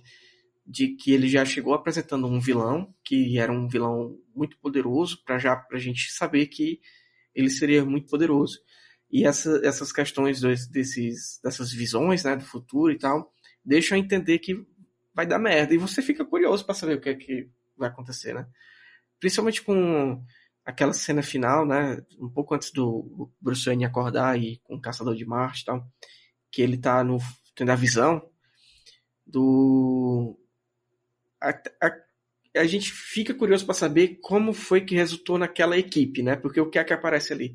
Aparece o Batman, aparece o Exterminador, a Mera, É, o Cyborg e quem mais? O Flash, O e, Flash, o, e o Coringa, né? Meu, Deus, o que foi que aconteceu pro Coringa estar o- ali e e tal? Já não é a adaptação do Injustice, porque no Injustice o Coringa que mata a Lois Lane e o Superman mata o Coringa. é. Então já não é. Uma, uma, questão É. até, é, rapidinho. É, por que, que o Batman do Snyder tem os poderes do vibro de Flash? Por que, que ele vê o futuro? Porque isso daí pra mim, até desde Batman vs Superman, eu acho que ainda mais nesse filme, eu fiquei tipo, tá, mulher, Mas, pra amiga, quê? A sensação, esse a- poder. A, sensação que eu tive, perdão, Gabit, é, só pra complementar, a sensação que eu tive é que no Batman vs Superman tem aquela cena do Flash voltando no tempo pra dizer pro Batman que a, a, a chave é a Lois Lane e a partir daí tem toda essa reação em cadeia do Batman conseguir ter esses, essas coisas. Eu, eu entendi dessa jeito, é como se fosse uma consequência dessa possível viagem no tempo. É isso mesmo, era o que eu ia dizer. É, Era isso mesmo. É- ele não tem esse poder. Na verdade, o Flash veio do futuro e mostrou o futuro pra ele, e por causa disso ele ficou, o futuro fica reverberando. Né? Como se fosse esse efeito ondinha. E é, é muito doido, né? Porque isso é uma coisa. Isso foi uma coisa que veio sendo construída e que gerava, gerou muita, muita polêmica, muita conversa desde o Batman vs Superman, né? Naquela visão lá.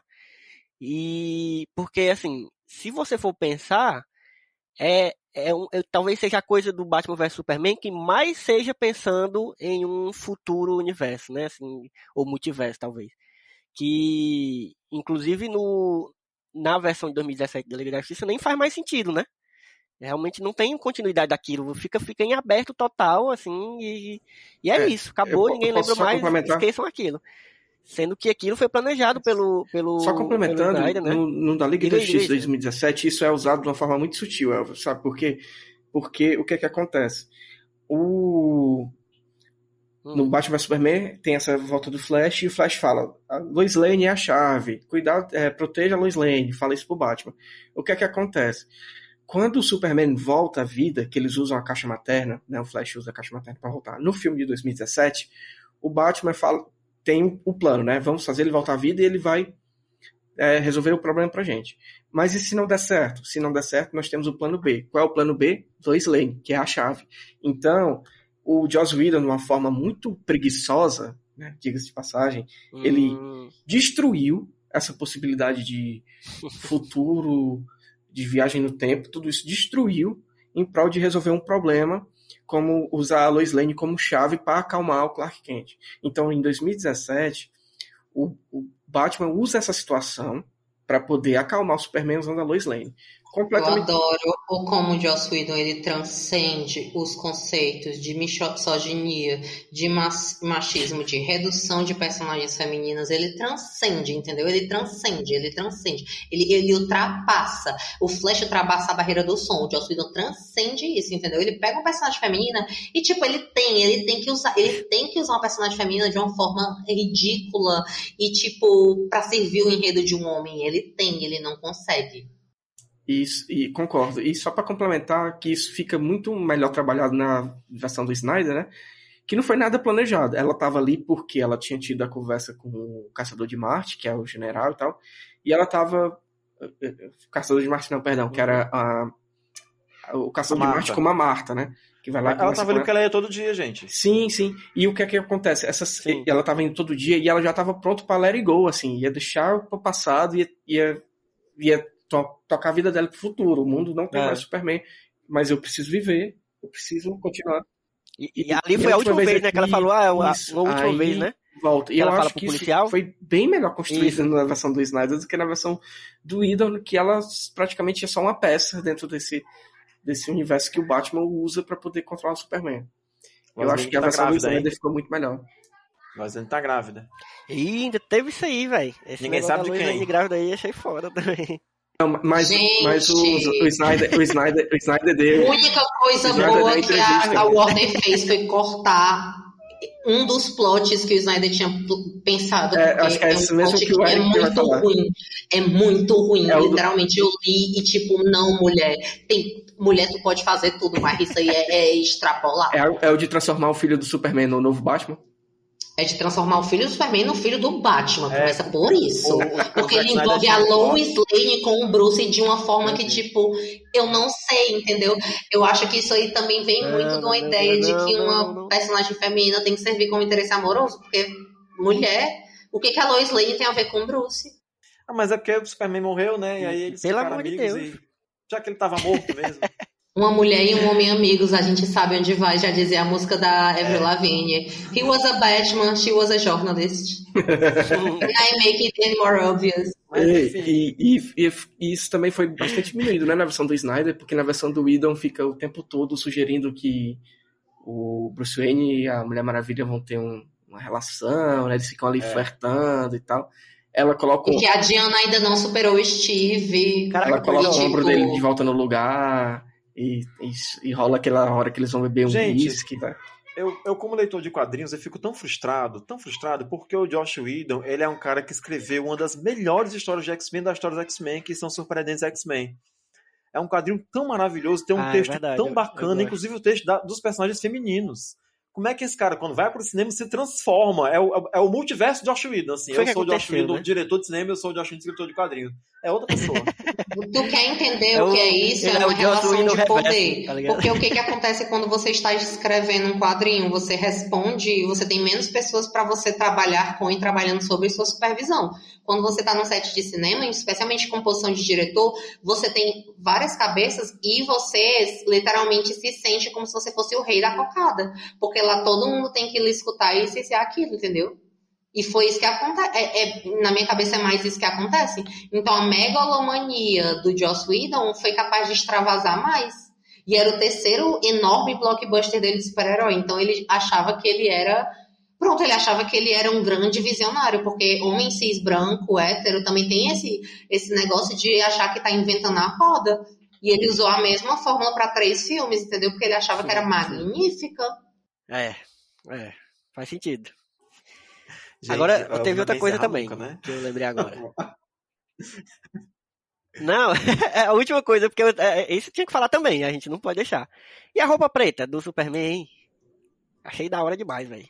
Não sei nem que, não sei nem se tem explicação. Pra mim não teve nem explicação. Foi só porque ele quis mesmo, sabe, mudar o look. Achei foda, porque eu já achava foda essa roupa preta. Ou então era pra combinar com o melhor amigo dele, o Batman. não eu sei, vou dizer o que é a explicação como. Meu querido, é só uma referência pro quadrinho. Eu só- Eu queria mesmo, eu tava esperando que ele aparecesse de mullet. Porque. É, nos anos 90, quando É, o Superman que- que é da morte morre, do Superman, ele é, volta. é, Ah, quando tô o- ligado. O próprio Clark volta, Aham. porque antes voltam três Supermans diferentes. Tem. É, eu Tem- gosto na, na verdade, Inclusive tem tem, duas. um, tem uma animação, é né, agora. dos anos fizeram. 2000, ainda Uhum. com traço do Bruce Timm, que era o que desenhava a Liga, mas saiu um agora em 2019, eu acho. acho é 18 ou é 19. Que tem a morte e o retorno do Superman, que é maravilhosa, É, que é a luta da Mulher. Maravilha contra o Apocalipse, é de tirar o fôlego, assim, de cair o cu da bunda. E tem de novo essa referência da roupa preta Uhum. e tudo mais, mas infelizmente não tem o mullet. Vai, Thiago. Não, eu ia, eu ia falar basicamente o que você falou, que também senti falta do mullet. Acho que daria total sentido, né, essa referência aí. Mas eu fiquei com um pouquinho de esperança de que o, retorno, né, do super-homem eh, não passasse por essa questão. Fosse mais uma referência dos quadrinhos, né, dele ser resgatado pelos, pelos robôs krypton- kryptonianos e que ele ficasse lá naquele, tipo, é, naquela câmara de recuperação e que o uniforme preto fosse realmente para restaurar as células, porque ele tem essa função narrativa, né, de, de ser o uniforme para poder meio que reconstruir e tal. No cinema só ficou mesmo a questão da estética é, visual, né, aquela cena dele em- Tô- é, tô ele entrando e escolhendo o, out, o, Que é massa o- mesmo. o look dele, né, vendo vários Tô uniformes. de luto por mim mesmo. Exatamente. Estou de luto pelo Liga da Justiça do Joss Whedon. É, Excelente. é. Sabe o que me ocorreu Ai, agora, gente, eu não sei se vocês conhecem o meme da Sabrina, da Sabrina Sato visitando a, a Camila Walkers, quando a Camila Walkers estava doente. É literalmente o Snyder Cut visitando o filme de 2017. É sério, eu vou mandar pra vocês depois. me ocorreu agora, antes que a gente encerre, isso é só um fact. mande. Que a gente tava falando agora há pouco de Flashpoint, e aí eu me lembrei do nada que Flashpoint é, é o que tem a Mulher Maravilha que mata a criança. Ah. Eita, é verdade, é verdade. Flashpoint também, pra quem não, para quem não quer ir atrás dos quadrinhos e tal, mas recomendo se você tiver as manhas, Tem animação. porque é, é um quadrinho foda. É, Mas tem a uma animação também que eu acho muito boa. É, Muito que o boa. Batman é o Thomas, né? Thomas Wayne e tal. É. Ela, é bem, É. ela é bem redondinha, agora sim. Se você É. é só. Se você não é. Inclusive, um dos maiores de- desejos dos fãs é o cara lá como o Thomas Wayne de Batman, viu? Que foi o, Michael o Keaton. Thomas Wayne. É. Não, o. Ah, é verdade. Isso. Não, o, o Jeffrey Morgan. Tá, achava que era o Michael Keaton que é mais Uhum. velho. Mas enfim, assim, se você não é muito leitor de quadrinho, talvez você fique confuso quando assistir a animação do, do Flashpoint, porque tem essas referências. O Batman não é o, não é o Bruce, é o Thomas, né? Tem a, a Mulher Maravilha foi esposa É. do, do Aquaman e, e decapitou a Mera, e aí eles se divorciaram, enfim. Tem muita, tem, tem muita coisa. Literalmente o divórcio mais complexo da face da Terra, porque isso eclodiu numa guerra que É. nunca acaba. E o, e o Coringa é a Marta, né? É, isso mesmo. E É muito, é muito foda, eu acho muito doido. A, a DC tem, é, tem vários quadrinhos assim, né? Que é o. Que é o É o SeaWorld. É o Chama Sr. essa série que eles fizeram, né? Westworld, exatamente. Que o próprio o, o Batman. Como é que é? O Cavaleiro, o Cavaleiro das, das Trevas É. é. um. É um assim, né? Que é um futuro distópico, né? Tal. Foda. Recomendo pra quem quiser dar uma lida aí em quadrinho, ver uns. Na verdade, quem já conhece um pouco dos quadrinhos da DC e tal, ou, ou os próprios heróis, e quer ver uns, umas Hum, histórias as- diferenciadas, é massa. Tem aquele do Superman, do Superman é, comunista, que também saiu um quadrinho agora, muito bom. É, o quadrinho antigo. Ou o quadrinho não, o, a animação, né? É. Ai, Pois- gente, deixa eu falar É, da eu espero que- sequência. Vamos, vamos ver, né? Sim, Ah, pois é. verdade. Inclusive, É, depois de Liga da Justiça, o Lex Luthor forma uma Liga da Injustiça. Isso era com a Doutora Veneno, que de alguma forma sobreviveu. A Doutora Veneno é a cientista do filme de 2016 da Mulher Maravilha.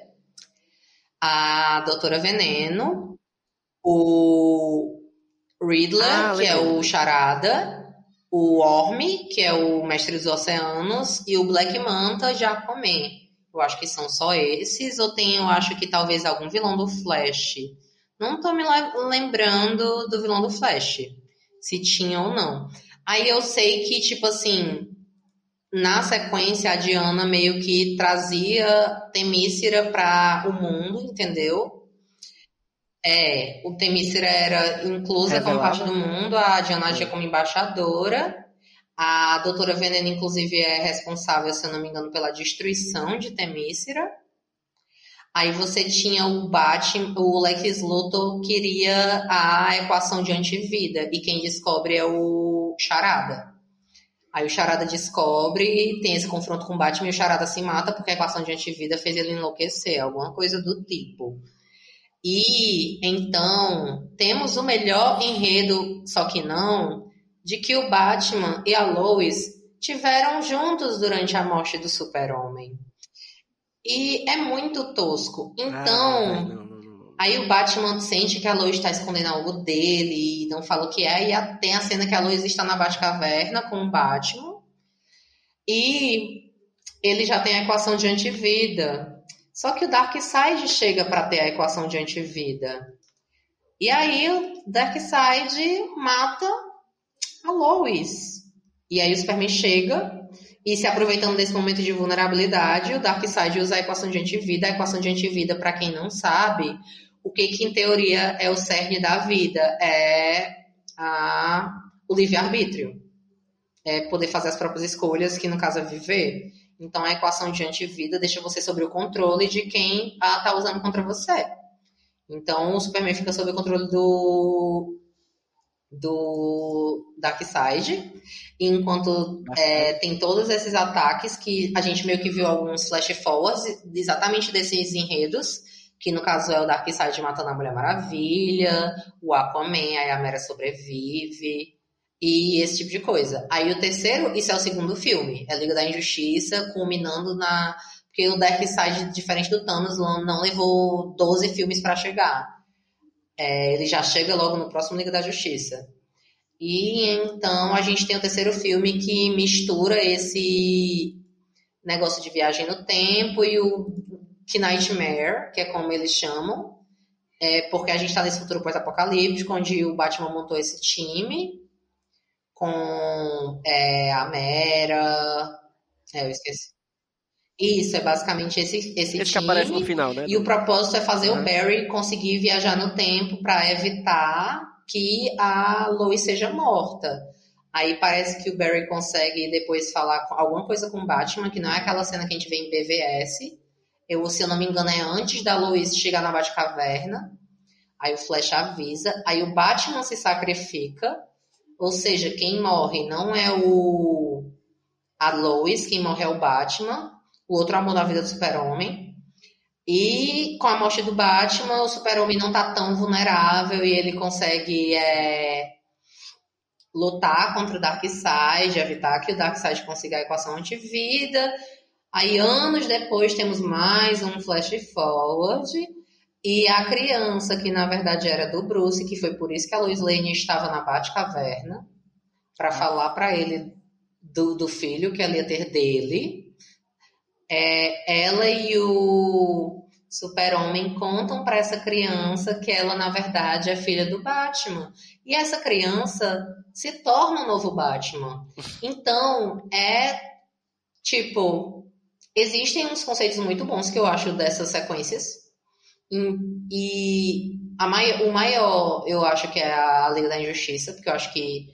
Inclusive, a Marvel tá indo pra merda da fase 4 e a Marvel não me deu um time de super vilões para combater os heróis. Tenho raiva demais disso, que os mestres do terror ainda não apareceram. Mas eu, eu muito eu ia ter gostado muito de ter assistido. Tipo, não a parte do Bruce e, e da Lois, né? Mas a gente também nota que o final do 2 é muito Guerra Infinita também, que é tipo, olha, perdemos tudo. Aí no 3 é vamos voltar no tempo e consertar isso. Então Sim. eu acho que se hoje em dia ele fosse dar continuidade, ele poderia não contar a história desse jeito, porque ia ficar realmente a cara de Guerra Infinita e Ultimato. É, amigo, mas a gente lembra que se tivesse dado os planos de é. certa DC, provavelmente essa versão do Zack Snyder chegaria antes de Guerra Infinita. Então, não seria tipo, a ah, DC tá copiando a Marvel, seria mais uma coisa ao contrário. Não, eu sei, eu falo que hoje em dia eu acho que é muito difícil que eles sigam isso digamos, se o Snyder for para frente, eu não acho que. Se bem que é o Snyder, né? Eu também tenho raiva disso dele, que ele, tipo, todo mundo sabia a maioria das coisas que ele queria fazer em Liga da Justiça e muita coisa ele não mudou. Sim, ele sim. tem muito isso de. Mas eu, eu acredito que muito ia ser afetado.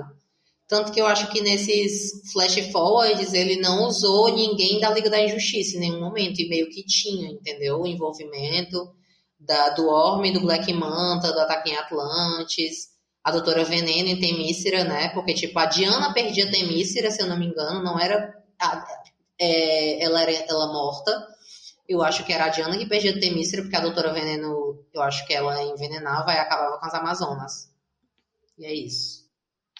Vamos esperar que. Vamos ver o que, que vai vir de, né, da DC daqui para frente. Vamos, é, existe possibilidades e possibilidades aí para frente. Vamos ver se eles vão já tem algumas coisas planejadas, né, de, de filme aí para saírem. Vamos, vamos, ver o que é que rola. Se eles vão tentar reorganizar esse universo, se eles vão dar continuidade ao, ao corte do Snyder. Eu vão, acho que eles têm fazer. dinheiro envolvido nisso. Se eles forem fazer, eles Infelizmente, é...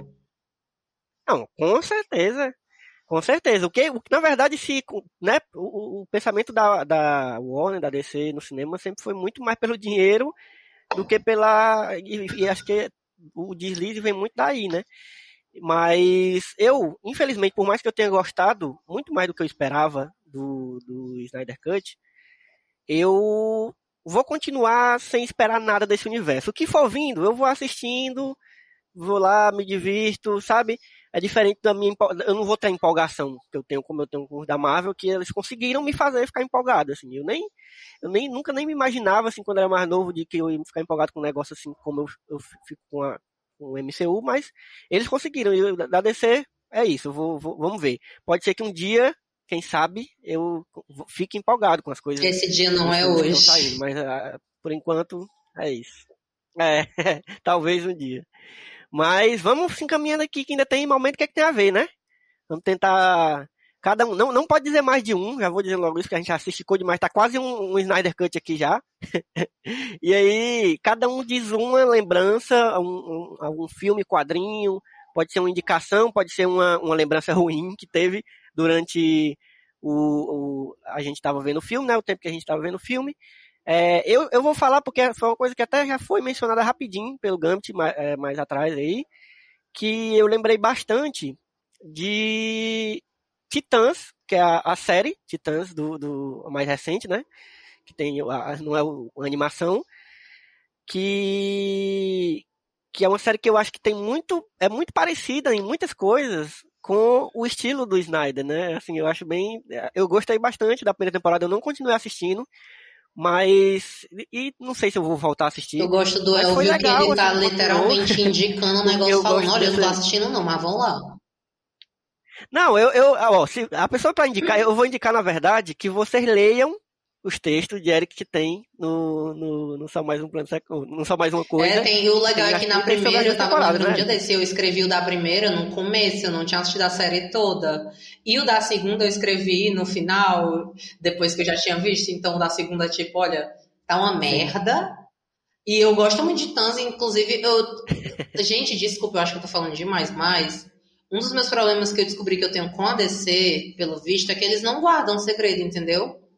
Porque Titãs é uma série boa, mas não é uma série que lhe surpreende. E a mesma coisa é tipo, se, é, vamos se lembrando de Mulher Maravilha, Mulher Maravilha 84, Batman vs Superman. Na, nenhum segredo é guardado. Enquanto isso, a Marvel, até os segredos ruins, eles conseguem guardar, entendeu? Enquanto a DC, a DC meio que não apela pra guardar segredo. É, você tem o Ares nos trailers de Mulher Maravilha finais, que é tipo a grande revelação que ele ia aparecer. Você tem a Tigra, é, eu não sei, a DC e Titãs é uma crítica muito grande, porque. Ai não, não vou dar spoiler não, mas. É, assistam aí. O Elvio mandou vocês verem. Vejam, tem, vejam, tem tem duas na Netflix, Netflix. eu acho que ainda tem, não tem? Adorei. Tem, mano. Tem, né? Pronto. Vejam lá, vê qual é. Se você curte o, o, os, os filmes do Snyder, o estilo dele, acho que é bem parecido, né? Tem muita, tem muita violência, é bem Adorei dark. que o, e tal. o Eric conseguiu É confundir a Mulher Maravilha com a Xirra, né? Porque a, a, a inimiga da Mulher Maravilha é a Chita, não é a Tigra. Ai, meu Deus. É- Ai, gente. É- Ei, mas não é nem com a Xirra. Foi com a Tigra de. É com a Tigra, não. A Marvel tem uma personagem chamada Tigra e ela é esteticamente igual a Chita dos quadrinhos. Eu tava Ah, falando verdade. um dia desse sobre É, ela, é confundindo É, também. Ai, gente, mas é isso. O, o que é um momento nada a ver, que é pro. Que é pro Mas fala aí, quem é o próximo? Quer continuar logo? É pra dizer o quê? O momento que, é que tem a ver é aquele, é aquele momento que é, você fala alguma coisa que não é exatamente uma indicação. É, uma, é, um, é uma, uma coisa que você lembrou, por exemplo, eu lembrei do Titãs por causa do, do estilo, né, do Snyder. Eu lembrei, quando eu tava assistindo o, o, o Snyder Cut, eu lembrei de Titãs. Assim, foi uma coisa involuntária. Então é pra você falar alguma coisa que você lembrou enquanto você tava vendo o filme. Pode ser qualquer, pode ser um quadrinho, um videogame, pode ser é, qualquer coisa. Você lembrou que algum outro produto que não seja o próprio filme, você tenha lembrado. Quem quer emendar aí, enquanto o Gambit vai pensando? Cena? Tá calado aí. Eu vou tentar. Cena tá com o microfone Vou mutado. tentar pensar em algo. Eu não sei se eu pensei em alguma coisa quando tava vendo o filme. Então, eu posso falando enquanto o Gambit pensa. Vai lá. É, eu vou citar aqui Falei, um falei. momento que, é que tem a ver com uma coisa que já foi citada, que é o desenho animado da Liga da Justiça, do Timm, né, que o Gambit é, falou e eu também falei, que ele tem duas versões, né, ele tem a, a Liga da Justiça e a Liga da Uhum. Justiça Sem Limites, que é uma espécie de continuação, e que tem histórias muito boas da Liga da Justiça, enfrentando os mais diversos é, vilões e tal. E eu acho um desenho muito interessante porque ele pega bastante conceitos da liga que a gente não conhece, até mesmo questão de vilões que são um pouco mais desconhecidos e, e traz. E ele é curtinho, se não me engano, são poucas temporadas.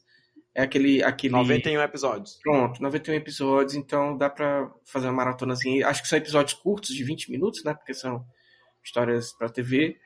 Então, fica aí minha dica, né? A Liga da Justiça do Brucinho. A animação, muito boa.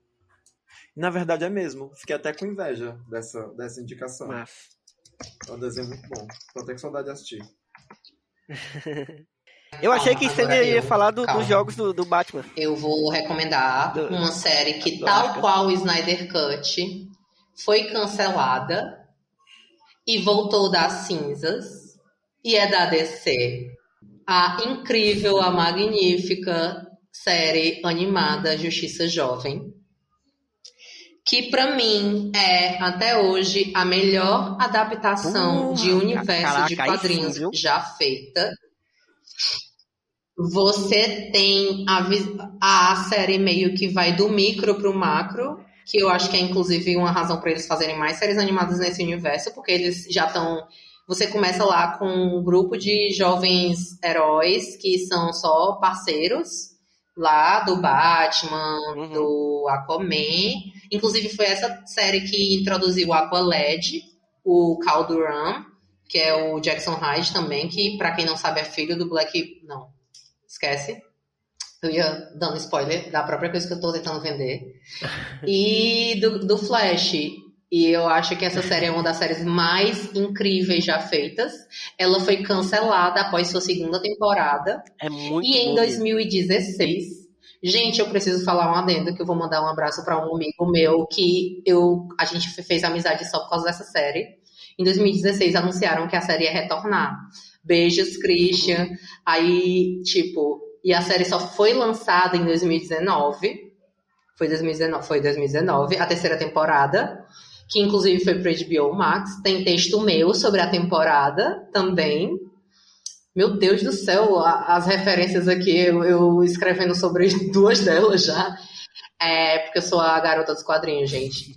E, sinceramente, é, Justiça Jovem tem uma aprofundação de personagem, de enredo e apresentação de universo muito boa. A minha, meu único adendo é que, tipo, chega no momento da terceira temporada onde tem muita coisa, onde a gente já não tá mais falando da Justiça Jovem, a gente tá falando do Dark Side e a equação de antivida. E, gente, é, você é. precisa. Tanto que o meu namorado assistiu é recentemente, ele fala gente, por que, que a Liga da Justiça parece meu emprego? Porque eles tratam a Justiça Jovem como os estagiários, que eles mandam tudo a Justiça Jovem resolver. Mas é isso, assistam é, Justiça Jovem, se eu não me engano, Sim. as duas tem, primeiras temporadas estão na Netflix ainda. Ô, amigo, eu queria tanto te defender, porque eu acho as duas primeiras temporadas de Justiça Jovem maravilhosas, aí, mas essa última, que é que tem um ciborgue, ela é fraquíssima. É, eu também, eu concordo. Eu, eu gosto muito mais das, das duas primeiras. É. Essa terceira achei legal, achei mas muito fraca. em comparação às duas primeiras. Porque não vendia boneco. Uma tristeza só. Ai, mas pelo menos a gente vai ter a quarta é temporada agora. Inclusive, eu acho que sai esse ano, eu preciso. Claro, eu tava até. Eu tinha até esquecido, ó. Bom. Mas é... vou saber. Bom, e aí, vou dar uma dica aqui que acho que já, foi, já coisas que já foram citadas aqui. Eu acho que se você não é fã de quadrinhos e nem quer pegar um quadrinho para ler, para não entender a cronologia de 30 anos atrás, ou sair garimpando em, em banca, ou de repente comprar um encadernado que está custando agora o preço de um rim, né, de um rim saudável, que não pode ser nem um rim doente, que você não paga nem a capa. Porque é tudo capa dura e é tudo Sim. de 100 reais para cima. É, tente procurar numa dessas locadoras virtuais aí as animações da Liga, porque se tem uma coisa, eu, já, eu digo isso em tantos, tantos, tantos lugares, nem se já disse isso aqui, mas se eu já disse, vou dizer de novo. Se, se no cinema a Marvel vai muito bem e a DC vai não tão bem, em questão de animação, a DC está anos luz à frente da Marvel. Todas as animações da DC valem muito a pena se, serem assistidas. Então, Filmes e desenhos até. Para você. As da DC são outra realidade. Pois é. Se você quer conhecer mais um pouco sobre o universo da Liga da Justiça, eu recomendo que você assista as animações da Liga. Tem essa que chama Guerra, né? Que é que, é, que conta a história da formação da Liga, inclusive é contra o, o, o próprio Darkseid. E o Flashpoint, para você ficar inteirado aí do que pode acontecer na história do Flash, né? Se você tiver alguma pergunta, pode perguntar para mim, manda um direct que eu esclareço para você se eu souber. Se eu não souber, a gente pesquisa junto no Google. é isso, animações da DC. Pois pronto, então já, já aproveita, já aproveita, Gambit, já vai deixando tuas arroba aí, tuas redes sociais, fala, fala mais do teu podcast, vai, vai faz o, o jabá aí, pra galera te encontrar e te puxar conversa. Bom, é, além de, de escrever textos para Só Mais Uma Coisa, quando a saúde mental deixa, eu sei que já tem um tempinho que eu nem entrego o texto para o site, mas além de ser colunista do, do, do site, eu também faço um podcast que chama Bichas Nerds, que eu acho que é o nome mais autoexplicativo de podcast que pode existir no mundo. São, nós somos cinco homens gays que falam sobre cultura pop, quadrinhos, cinema, comportamento, sociedade, saúde, enfim. A gente esgota tudo que é assunto que homem gay pode falar para todo tipo de pessoa ouvir. É, eu também estou como arroba Cavalcante no Instagram e no Twitter. Não estou mais no, presente no Facebook, não faço mais nada lá. E acho que é só, né? Dá para ver texto meu só mais uma coisa, dá para ouvir o podcast, dá para me acompanhar nas redes sociais e estamos aí disponível para o que você quiser. É isso. Show. Eric, deixa aí onde é que a gente encontra. Gente, eu tinha um canal no YouTube, que é o canal Sempre Falando, e eu estou tentando voltar. Eu gravei vídeo, só que eu não sei. Eu não me confio tanto para montar meus vídeos. Eu estou desenvolvendo isso. Eu pretendo voltar com o canal Sempre Falando. Eu tô no Instagram e no YouTube, como o canal Sempre Falando. E por enquanto é isso.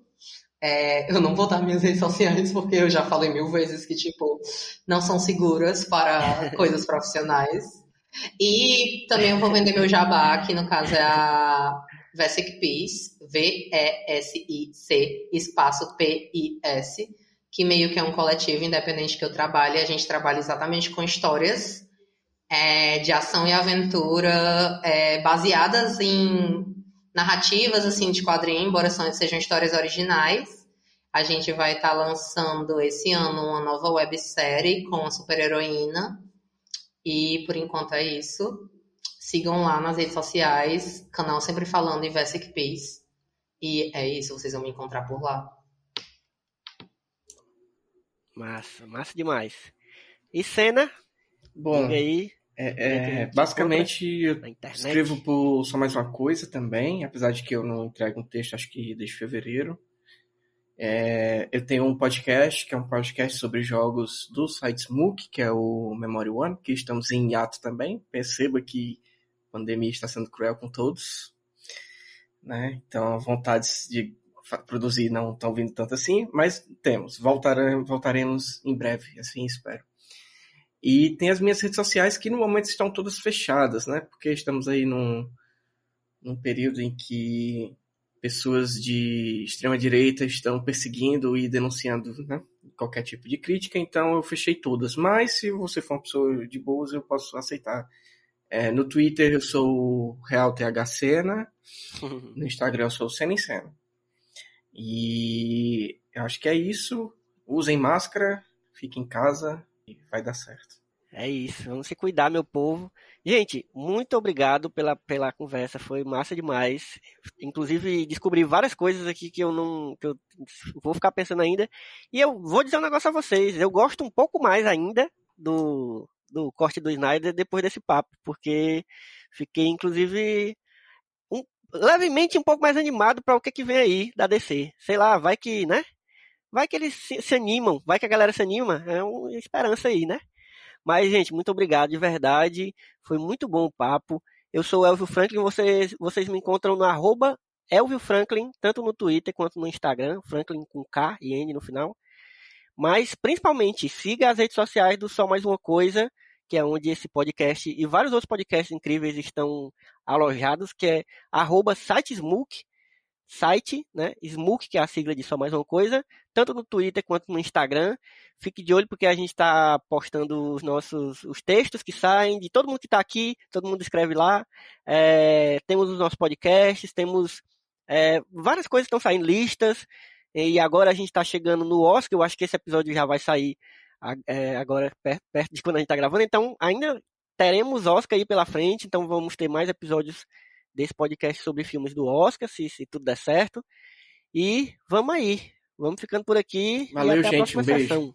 Cheiro. Valeu, pessoal. Até a próxima. Me convidem, gente. Eu adoro falar de quadrinhos e de coisas. Eu adoro falar, gente.